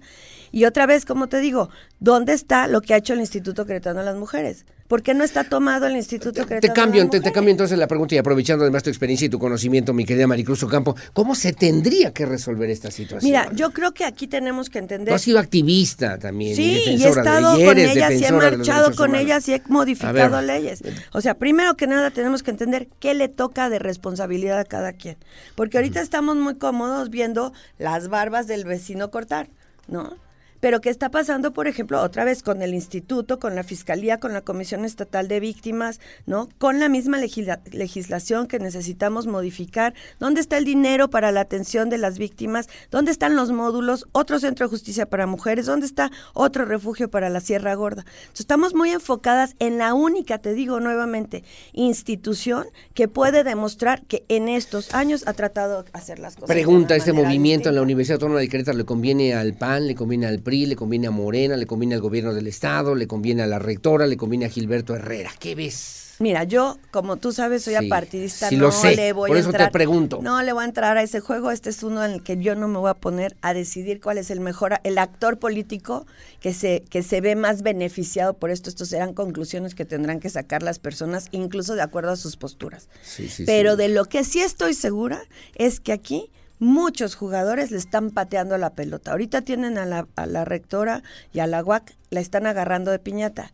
Y no se han dado cuenta que ellos también están cubiertos en papel de China. Sí, sí, sí, ¿no? sí. Esto en cualquier momento se cambia el enfoque al lugar, por ejemplo, donde están, por ejemplo, las, las las carpetas de investigación de estas jóvenes que han abierto y el seguimiento que se les o, ha sea, dado. regresaríamos otra vez, la fiscalía tendría que atender ya y resolver fiscalía. este tipo de... Pero si no hay una denuncia, la fiscalía dice, yo no tengo denuncias, ¿qué quieren que yo pero, haga? Pero fíjate otra vez, o sea, ¿por qué le estamos exigiendo a Rectoría que atienda a un tendedero y a la fiscalía que sí hay, donde sí hay denuncias, porque además me consta, uh -huh. no se hacen las investigaciones? Y donde tendría que hacerse la denuncia por correspondiente. ¿Dónde está la Comisión Estatal de Víctimas, que es la responsable de el acompañamiento psicológico y el acompañamiento jurídico a las víctimas? No debería haber una instancia que pudiera mediar. Estoy pensando, imaginando en voz alta, nada más, uh -huh. Maricruz, eh, una defensoría de los derechos humanos que pudiera sentar, ser intermediario, buscar una conciliación, por lo menos en estos diferentes puntos de vista. O... Fíjate que yo creo que no sería una mala idea. A mí me parece que Javier Rascado en ese sentido es una persona bastante abierta y bastante conciliadora, ¿no? Habrá cosas en las que no estamos de acuerdo, pero uh -huh. eso creo que no sería una mala, una mala idea. Pero yo creo que también la comunidad universitaria que ve estas cosas, pues también tendría que tener la posibilidad de opinar. Como yo te decía, a mí me gustaría saber exactamente cuántos claro. son los y las jóvenes que tienen detenida en la universidad. Sí, sí, sí. Yo, yo vi a, Digo, ayer... Y válidas, do, válidas. 200, 200 muchachos de los que vimos ahí Válidos sus reclamos, porque sí, por sí, supuesto sí. que son válidos y como se los dije a varias de ellas con las que yo ya me comuniqué por teléfono, ¿Quieres que te acompañe? Yo te acompaño. Vamos a hacer, pero vamos a hacerlo bien. O sea, tú estarías dispuesta a acompañar a estas niñas, a estas Por muchachitas, supuesto. a hacer vamos una presentar una fiscalía. denuncia formal en contra de quién o quiénes resultan responsables Mira, por este tipo tú de sabes situaciones. que eso a mí nunca me ha amed Sí, sí, amedrentado y la, tú. honestamente a mí no me interesa si el señor, o sea, en qué puesto está, siempre y cuando hagámoslo correctamente. Presentemos la denuncia y no estemos golpeando a las, a las mujeres valiosísimas del Aguavic, porque son valiosas todas ellas, tienen una enorme trayectoria y entonces este creo que aquí está, no estamos siendo justos y justas. Siempre mi cariño y respeto. Hoy es Día Internacional de la Niña según las Naciones Unidas. Y también hay derechos y también hay formas de vida y también hay expresiones que tenemos que aprender a respetar en todo momento en favor de las mujeres. En favor de las niñas sobre todo, porque las niñas son quienes reciben en muchas ocasiones la peor carga de discriminación, son marcadas desde pequeñitas como, como personas que no van a poder ejercer sus derechos y además están sufriendo unos temas de violencia sexual fuera de lo normal. Sin lugar a dudas. Y que te tiene que atender desde un punto de vista social, como también Totalmente, totalmente. Y reconocerlas como sujetas de derecho, como personas, no como mercancías, no como propiedad de nadie. Estoy de acuerdo, me dicen que haya una persona conciliadora, que sea imparcial y que pueda atizar para que se resuelva este conflicto a la brevedad. Mira, yo creo que sí, pero otra vez, otra vez, creo que aquí lo que tenemos que hacer es cabeza fría, entendamos lo que está ocurriendo, busquemos una solución, ¿ok?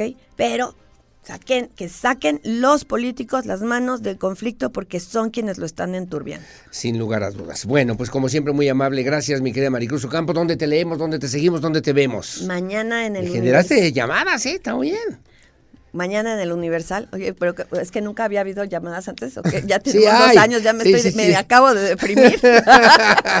el tema, el tema, el tema da para mucho y ese es un tema muy, muy importante. Por supuesto, porque además no es nada más aquí, mira, ya se están curando en salud, ya salió a declarar la Universidad del Estado de México, por ejemplo, sobre cómo está la situación en su estado.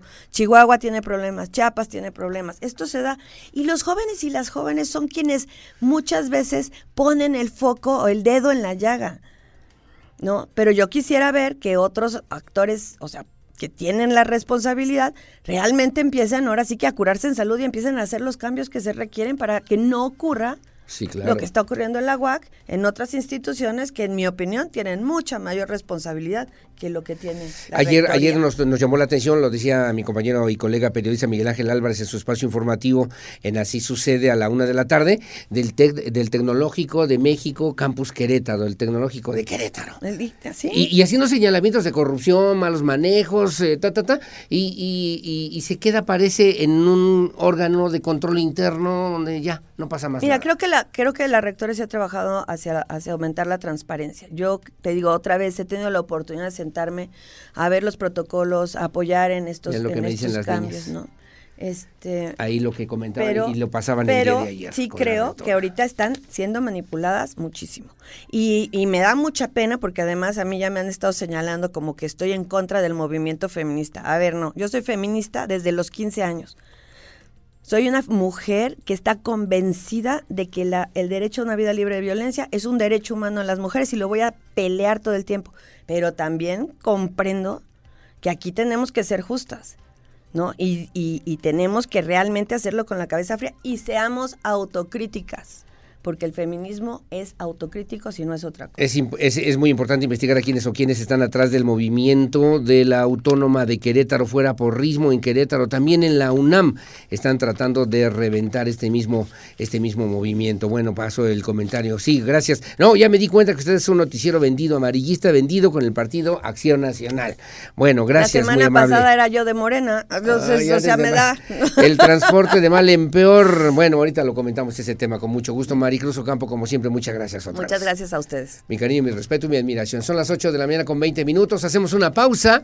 Hacemos una pausa. Regresamos enseguida con más opinión, como quiera que sea. La que sea, siempre es bienvenida. Siempre es lo más importante en este espacio de noticias. 442-592-1075. Radar News, primera emisión. Pausa y volvemos.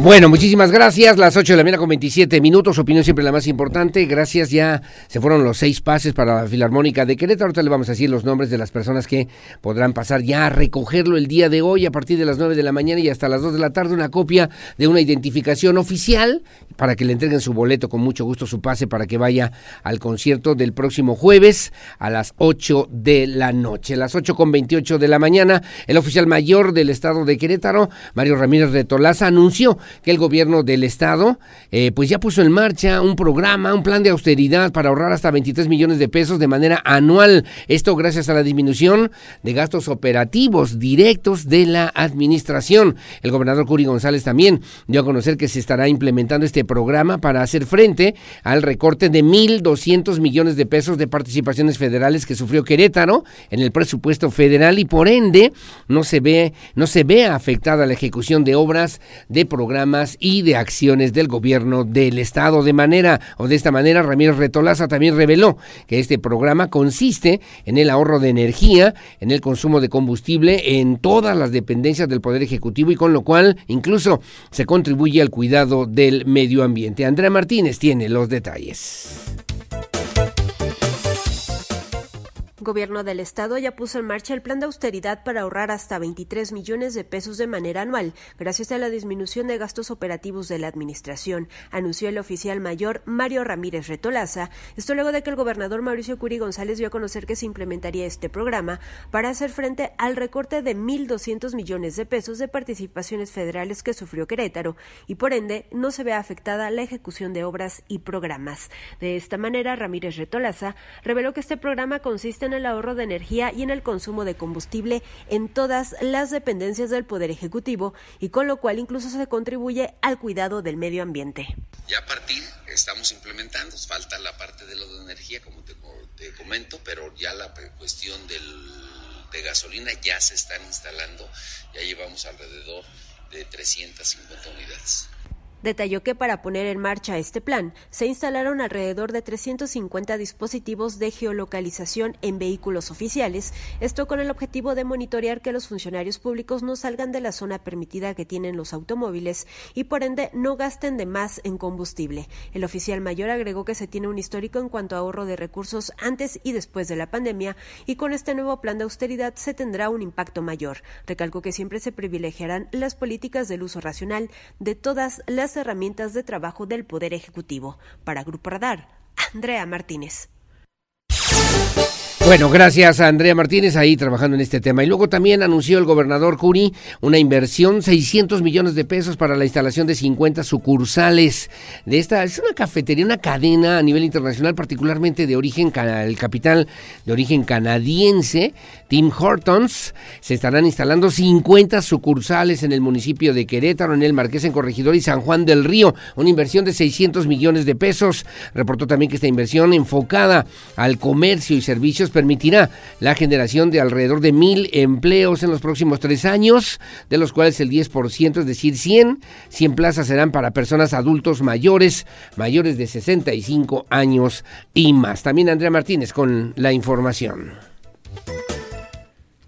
El gobernador del estado, Mauricio Curi González, encabezó el anuncio de inversión por 600 millones de pesos de la empresa canadiense Tim Hortons para la instalación de 50 sucursales en los municipios de Querétaro, El Marqués, Corregidora y San Juan del Río. En este marco reportó que esta inversión enfocada al comercio y servicios permitirá la generación de mil empleos en los próximos tres años y de los cuales el 10%, es decir, 100 plazas, serán para personas adultas mayores de 65 años y más. Reiteró que el mejor programa social de un gobierno es el empleo y para ello se deben dar las condiciones. Agregó que su meta es llevar a Querétaro al siguiente nivel de la mano de las empresarias y los empresarios. No le apostamos una mano de obra le apostamos una mano de obra capacitada, una mano de obra de calidad. Decir 600 millones de pesos en tres años y abrir mil nuevos empleos no es cosa menor y es un gran anuncio para Querétaro. Se estima que en cada municipio serán abiertos entre 5 y 10 restaurantes de Tim Hortons. Por su parte, el secretario de Desarrollo Sustentable Estatal, Marco del Prete III, reportó que en lo que va del año se han concretado 42 proyectos de inversión para Querétaro, principalmente del sector manufacturero. Agregó que el sector comercio y servicios pertenece al sector terciario, que es el que más aporta al Producto Interno Bruto, con un 58.5%, mientras que el subsector de alojamiento temporal y preparación de alimentos aporta casi 4 mil millones de pesos a economía del Estado. Destacó que al primer semestre de este 2022, Canadá se coloca como el séptimo socio comercial de la entidad, ya que desde 1999 a la fecha, las empresas de ese país han invertido más de 2.300 millones de dólares en la entidad. Para Grupo Radar, Andrea Martínez. Bueno, gracias, gracias Andrea Martínez. Y bueno, también el gobernador habló del tema del transporte público, el cambio en Crobús, refirió también Curi González, pidió paciencia si alcanza todavía, pidió confianza, si alcanza tolerancia a los usuarios del transporte público del municipio de Corregidora, luego de que el fin de semana vecinos de la colonia Santa Bárbara se manifestaran para solicitar que regrese la ruta 69. En este sentido, consideró también que siempre hay un cambio, siempre que hay un cambio, hay reacciones, por lo que afirmó estará cercano a los ciudadanos para pues explicarle de qué se trata, cuál es la esencia de este cambio en el transporte público. No descartó que haya alguna persona detrás de este movimiento para desprestigiar la mejora del transporte público. Pidió también que no se metan, eh, que no se metan en el tema, ya que es por el bien de Querétaro y en favor de los usuarios. Así lo refirió el gobernador Curi González. El gobernador del estado, Mauricio Curi González, pidió paciencia, confianza y tolerancia a los usuarios del transporte público del municipio de Corregidora. Esto luego de que este fin de semana vecinos de la colonia Santa Bárbara se manifestaron para pedir que regrese la Ruta 69. En este sentido, consideró que siempre que hay un cambio, habrá reacciones, por lo que siempre se estarán cercanos con los ciudadanos para explicarles este nuevo cambio, el cual consideró que no es nuevo, ya que se había anunciado desde hace tiempo. Cuando hay un cambio, siempre va a haber reacciones. Nosotros estamos siempre pegados a los ciudadanos explicándoles. No ha sido nuevo, se ha estado diciendo desde hace mucho tiempo y lo único que pido es a los ciudadanos es confianza, paciencia, tolerancia y lo más importante, aquellos que tengan algún interés político, el interés de Querétaro, no debe ser el interés de un partido político. Aseguró que todo es perfectible, por lo que el tema del transporte público no se va a arreglar de un día para otro, ya que para ello se necesita de los ciudadanos. Mauricio Curi no descartó de que hay alguna persona detrás de este movimiento para desprestigiar la mejora del transporte público, por lo que les pidió que no se metan en este tema, ya que es por el bien de Querétaro y se tiene que sumar en favor de los usuarios. Para Grupo Radar, Andrea Martínez. Bueno, gracias Andrea Martínez. Tengo comentarios en un momento más, rápidamente nada más en esta información. Ayer la señora Car Herrera eh, presentó su informe de actividades. La presidenta del sistema estatal DIF llevó a cabo también la presentación de su primer informe de actividades. Dio cuenta de lo que obviamente tiene que ver con una necesaria, una calidez, obviamente, una mayor cercanía, mayor calidez, mayor alcance también en los beneficios de los grupos más vulnerables. Y en este marco anunció la construcción de dos nuevos albergues para el Hospital de Especialidades del Niño y la mujer, uno para familiares de niñas, niños hospitalizados y el otro para mujeres embarazadas. Además, reiteró un llamado a combatir el desinterés de los problemas sociales, la indiferencia y el egoísmo ante los males ajenos y por el contrario, a ser solidarios, pues es la oportunidad de servir a la sociedad queretana. Andrea Martínez también con la información. La presidenta del sistema estatal DIF, Car Herrera, llevó a cabo la presentación de su primer informe de actividades, el cual da cuenta de una mayor calidez, cercanía y mayor alcance en beneficio de los grupos más vulnerables de Querétaro. En este marco anunció la construcción de dos nuevos albergues para el Hospital de Especialidades del Niño y la Mujer, uno para familiares de niñas y niños hospitalizados y otro más para mujeres embarazadas. En este momento, acompañada por el gobernador, asumo el compromiso de construir dos nuevos albergues, uno para familiares de niñas y niños hospitalizados y otro más para mujeres embarazadas, muchas de las cuales habitan en comunidades muy apartadas. Hagamos todo lo necesario para que sean una realidad. Asimismo, reiteró un llamado a combatir el desinterés por los problemas sociales, la indiferencia y el egoísmo ante los males ajenos y, por el contrario, a ser solidarios, pues es la oportunidad del servicio. Destacó que para responder al primer compromiso de apoyar a los grupos más vulnerables en el Estado, en este 2022 el DIF estatal incrementó en un 40% su presupuesto total con relación al 2021 y de este se destinaron 316 millones de pesos tan solo para gasto social, con lo cual se amplió la capacidad para otorgar asistencia y atención integral a las familias. Cara Herrera detalló que su informe contiene estrategias enmarcado en tres bloques. El primero, innovando para llegar más lejos, a través de la cual se realizaron jornadas DIF en 112 comunidades con una inversión de más de 77 millones de pesos. Atención preventiva mediante la cual se brindaron 17.307 asesorías médicas. Red de distribución de despensas para beneficiar a 3.898 personas. Comedores móviles para beneficiar a 2.400 personas de 12 comunidades en 7 municipios. Mediante Más Vida se realizaron 33 eventos para 5.030 adultos mayores, alimentación para 33.000 181 niñas, niños y adolescentes mediante alimentos frescos de alta calidad nutricional y cabalgando juntos a través del cual se reportan 4.524 sesiones de quinoterapia en beneficio de 347 personas. En el segundo bloque, denominado Protegiendo lo que somos, reportó que se realizaron acciones en protección a niñas, niños y adolescentes, se realizó certeza jurídica, se anunció la construcción de la etapa inicial para el Centro Gerontológico de San Juan del Río para personas adultas mayores con una inversión de 24.5 millones de pesos. Se llevó a cabo la rehabilitación y asistencia social para 61.924 personas en el CRIC y 5.000 646 personas en el Centro Integral de Rehabilitación Regional de Cadereyta. Mediante la Casa de la Mujer, se llevaron a cabo acciones de crecimiento integral a través de la impartición de talleres de capacitación productiva y desarrollo humano, y además con una inversión de 10 millones de pesos, se inició un proceso administrativo para concretar la rehabilitación integral de la infraestructura del sistema estatal DIF. Y en el tercer bloque denominado Haciendo Comunidad, Agregó que se implementó el programa de Corazón a Corazón, mediante el cual se otorgaron servicios como talleres, cursos, clases, capacitaciones, por mencionar algunos, gracias a la participación de 314 profesionistas, quienes compartieron sus conocimientos con 1.502 beneficiarios. Asimismo, se fortalecieron cadenas de valor donde se incluyeron esquemas de colaboración con 24 nuevas instituciones y se otorgaron 8.9 millones de pesos a instituciones y organizaciones civiles. Se realizó también desarrollo comunitario.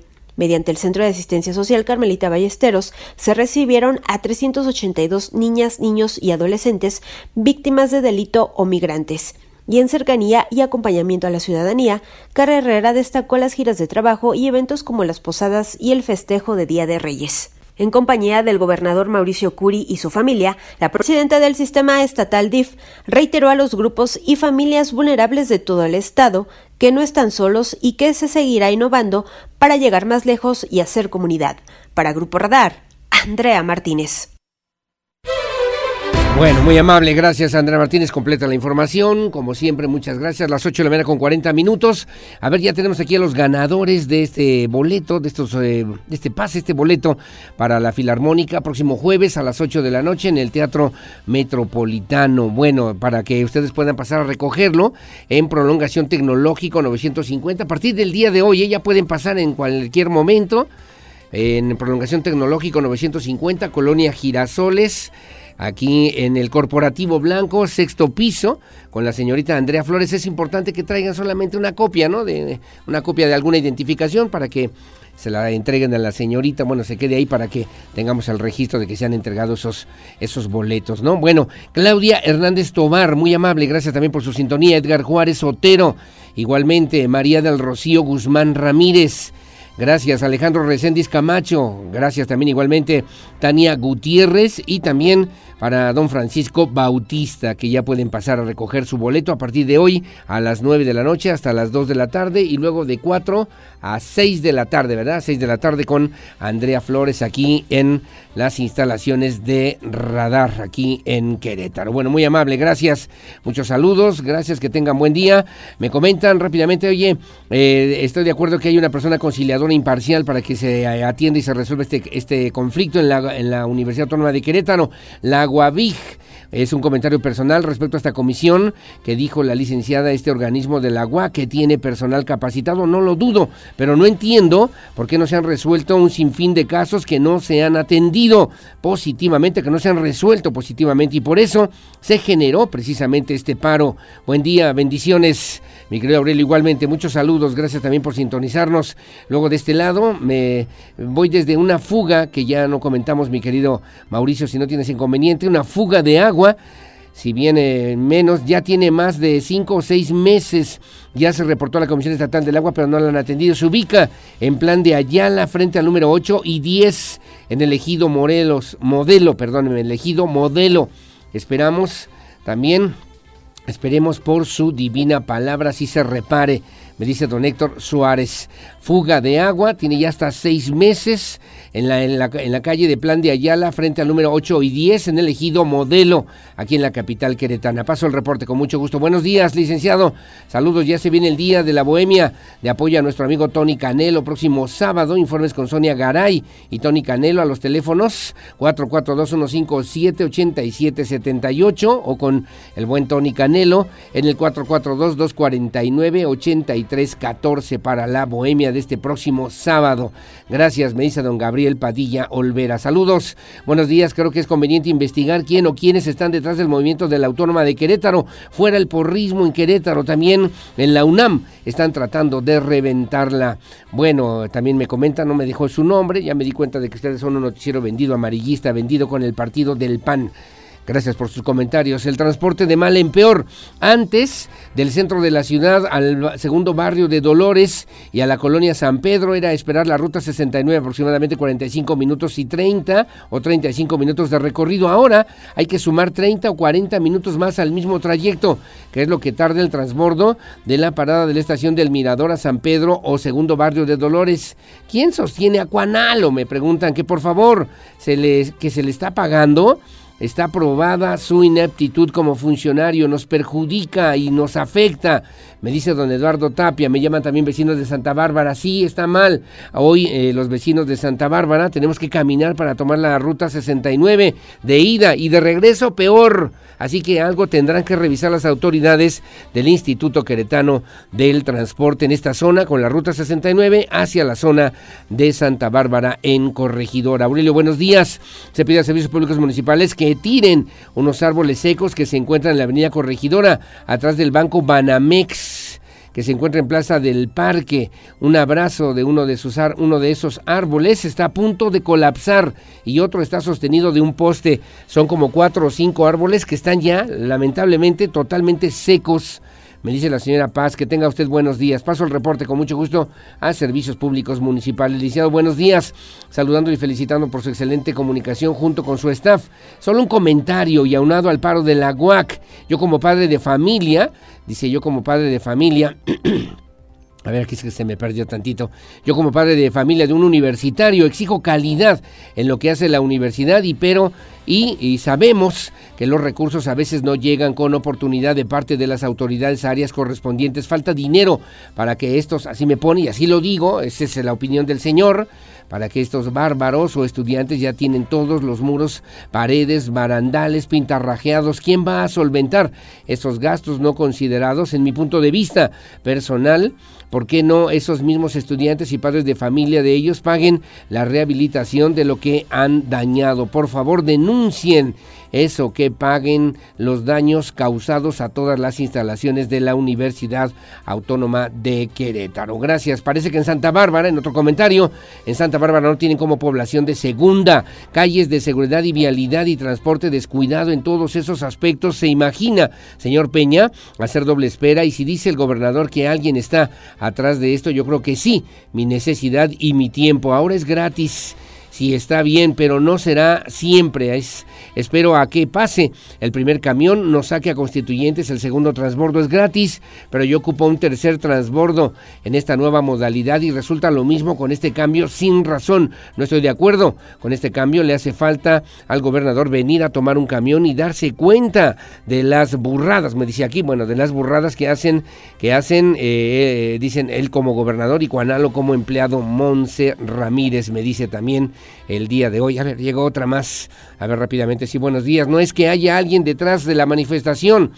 Lo que pasa es que yo soy usuaria, he conversado con gente que utiliza ese nuevo sistema y me han comentado por qué en las paradas todo se comenta, que antes la ruta 69 las llevaba directo y sin escalas y ahora tienen que transbordar y en esos transbordos se pierden más el tiempo. Necesita el señor Juanalo preguntarle a la gente porque para eso está él. Se supone que ellos deben de mejorar el transporte, no apeirarlo no afectarlo, ¿no? Uno debe de llegar pronto a su destino, no tardar más, porque luego ya no lo dejan entrar al trabajo o a la escuela. Eso es lo que se está comentando en las paradas. El tiempo que se pierde es demasiado, me dice doña Juanita. Hola, buenos días. Un buen juez por su casa empieza. Uno se trata de tapar el sol con un dedo, no se trata de tapar el sol con un, con un dedo, se trata de que cada institución responsable haga su trabajo, todo con tintes políticos, sin, sí hay denuncias porque no han dado seguimiento puntual a esas denuncias. Hay muchos, ¿por qué? Y pocas respuestas, prepas y universidad. Saludos, me comenta, no me puso su nombre, pero con mucho gusto. Gracias a Toño Ugalde, gracias por la atenta invitación a conferencias internacionales y gracias también a Iván Álvarez. Iván Álvarez me dice también, gracias Qué bueno, qué, qué bueno. Me doy me, saludos, un abrazo, que tengas buen día. Muy amable. Gracias, mi querido Iván Álvarez, Alejandra Altamirano. Saludos y buenos días también para todos. Son las 8.48. Hacemos una pausa, una pausa. Regresamos enseguida con más aquí en Radar News, primera emisión. Volvemos.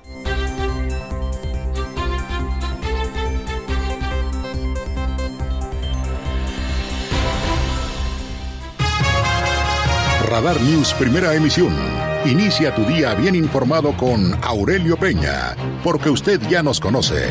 Regresamos por Radar 107.5 FM y Canal 71, la tele de Querétaro. Bueno, muy amable, gracias. Las 8.53 de la mañana, que tengan buen día. Sí, debemos estar atentos, me dice don Jorge Ayala, atentos a lo que está pasando en la Universidad Autónoma de Querétaro. Ojalá que se puedan atender de mejor manera estas situaciones, que haya prudencia, que haya sensatez, que haya respeto, que haya cordura, que haya también eh, sobre todo altura de miras, me dice, para que se pueda resolver esta problemática de nuestra Universidad Autónoma de Querétaro. Yo aquí lo digo y propongo, a mí se me hace que podría servir un intermediario, ¿no? Alguien que sea eh, algún alguien que pueda conciliar, alguien que pueda conciliar los eh, las demandas, las exigencias de las de los jóvenes, de los jóvenes universitarios, de los jóvenes paristas y la otra la postura también de las autoridades universitarias, pensar en alguien que pudiera realizar justamente esto creo que ayudaría y mucho y mucho para que se pues se resuelva para que se resuelva esta problemática en nuestra máxima casa de estudios. Gracias a don Ernesto Rodríguez, me manda un video igualmente, muchos saludos, gracias también, eh, saludos, ya decía yo a Lucerito Santana hace un momento, eh, me dice, está de locos el tráfico a la altura de Lomas de Casablanca, ¿eh? Está tremendo. Por favor, si puede evitar pasar por 5 de febrero, eh, pues no pase. Es mejor, me están comentando incluso que todavía a estas alturas de la mañana de Linfa Universidad, avance constante con carga vehicular, de Universidad Avenida Pigmenio González, avance lento con carga vehicular, y de Avenida Pigmenio González a San Diego, avance fluido, para que también usted lo tome, lo tome en cuenta. Pues ya nos vamos, muy amable, gracias, que tengan buen día, saludos a Juan Carlos Arreguín, igualmente, eh, saludos, y saludos también a Samuel Jiménez, que nos hacen favor de sintonizarnos. Ya nos vamos, mi querido Pirro Hernández, como siempre en la producción digital. Muy amable, gracias. Que tengas buen día. Gracias a Regina Martínez también en la parte de la producción en televisión, en Radar TV Canal 71, la tele de Querétaro. Muy amable, gracias. Le quiero agradecer especialmente muy amable, gracias a Mauricio Alcalá, muchas gracias, estuvo al pendiente y atento aquí mientras Lucía Peña pues se tomaba unos días de descanso, ya mañana está de vuelta, estará de vuelta, primero Dios y gracias Mauricio Alcalá, profesional, serio, transparente, claro, eh, además exigente y disciplinado y disciplinado. Muy bien, muy bien, de verdad, de verdad, muy bien, Mauricio, que, que, que, sigas así, que sigas así, que sigas adelante, como siempre, gracias. Bueno, soy, yo soy Aurelio Peña, son las 8.55 de la mañana, gracias, eh, gracias por su compañía y sobre todo mucho agradezco y aprecio el favor de su confianza. Se lo digo siempre con la fuerza de la verdad. Que tenga buenos días, siga con las guajolotas, Grace Galván y Olivia Lara, a través de la 107.5 de la FM, a la una de la tarde escuche a mi compañero y amigo colega periodista Andrés Esteves Nieto en la segunda emisión y a las 8 de la noche a mi compañera Diana González también en la tercera emisión de Radar News. Que tenga buenos días y hasta mañana.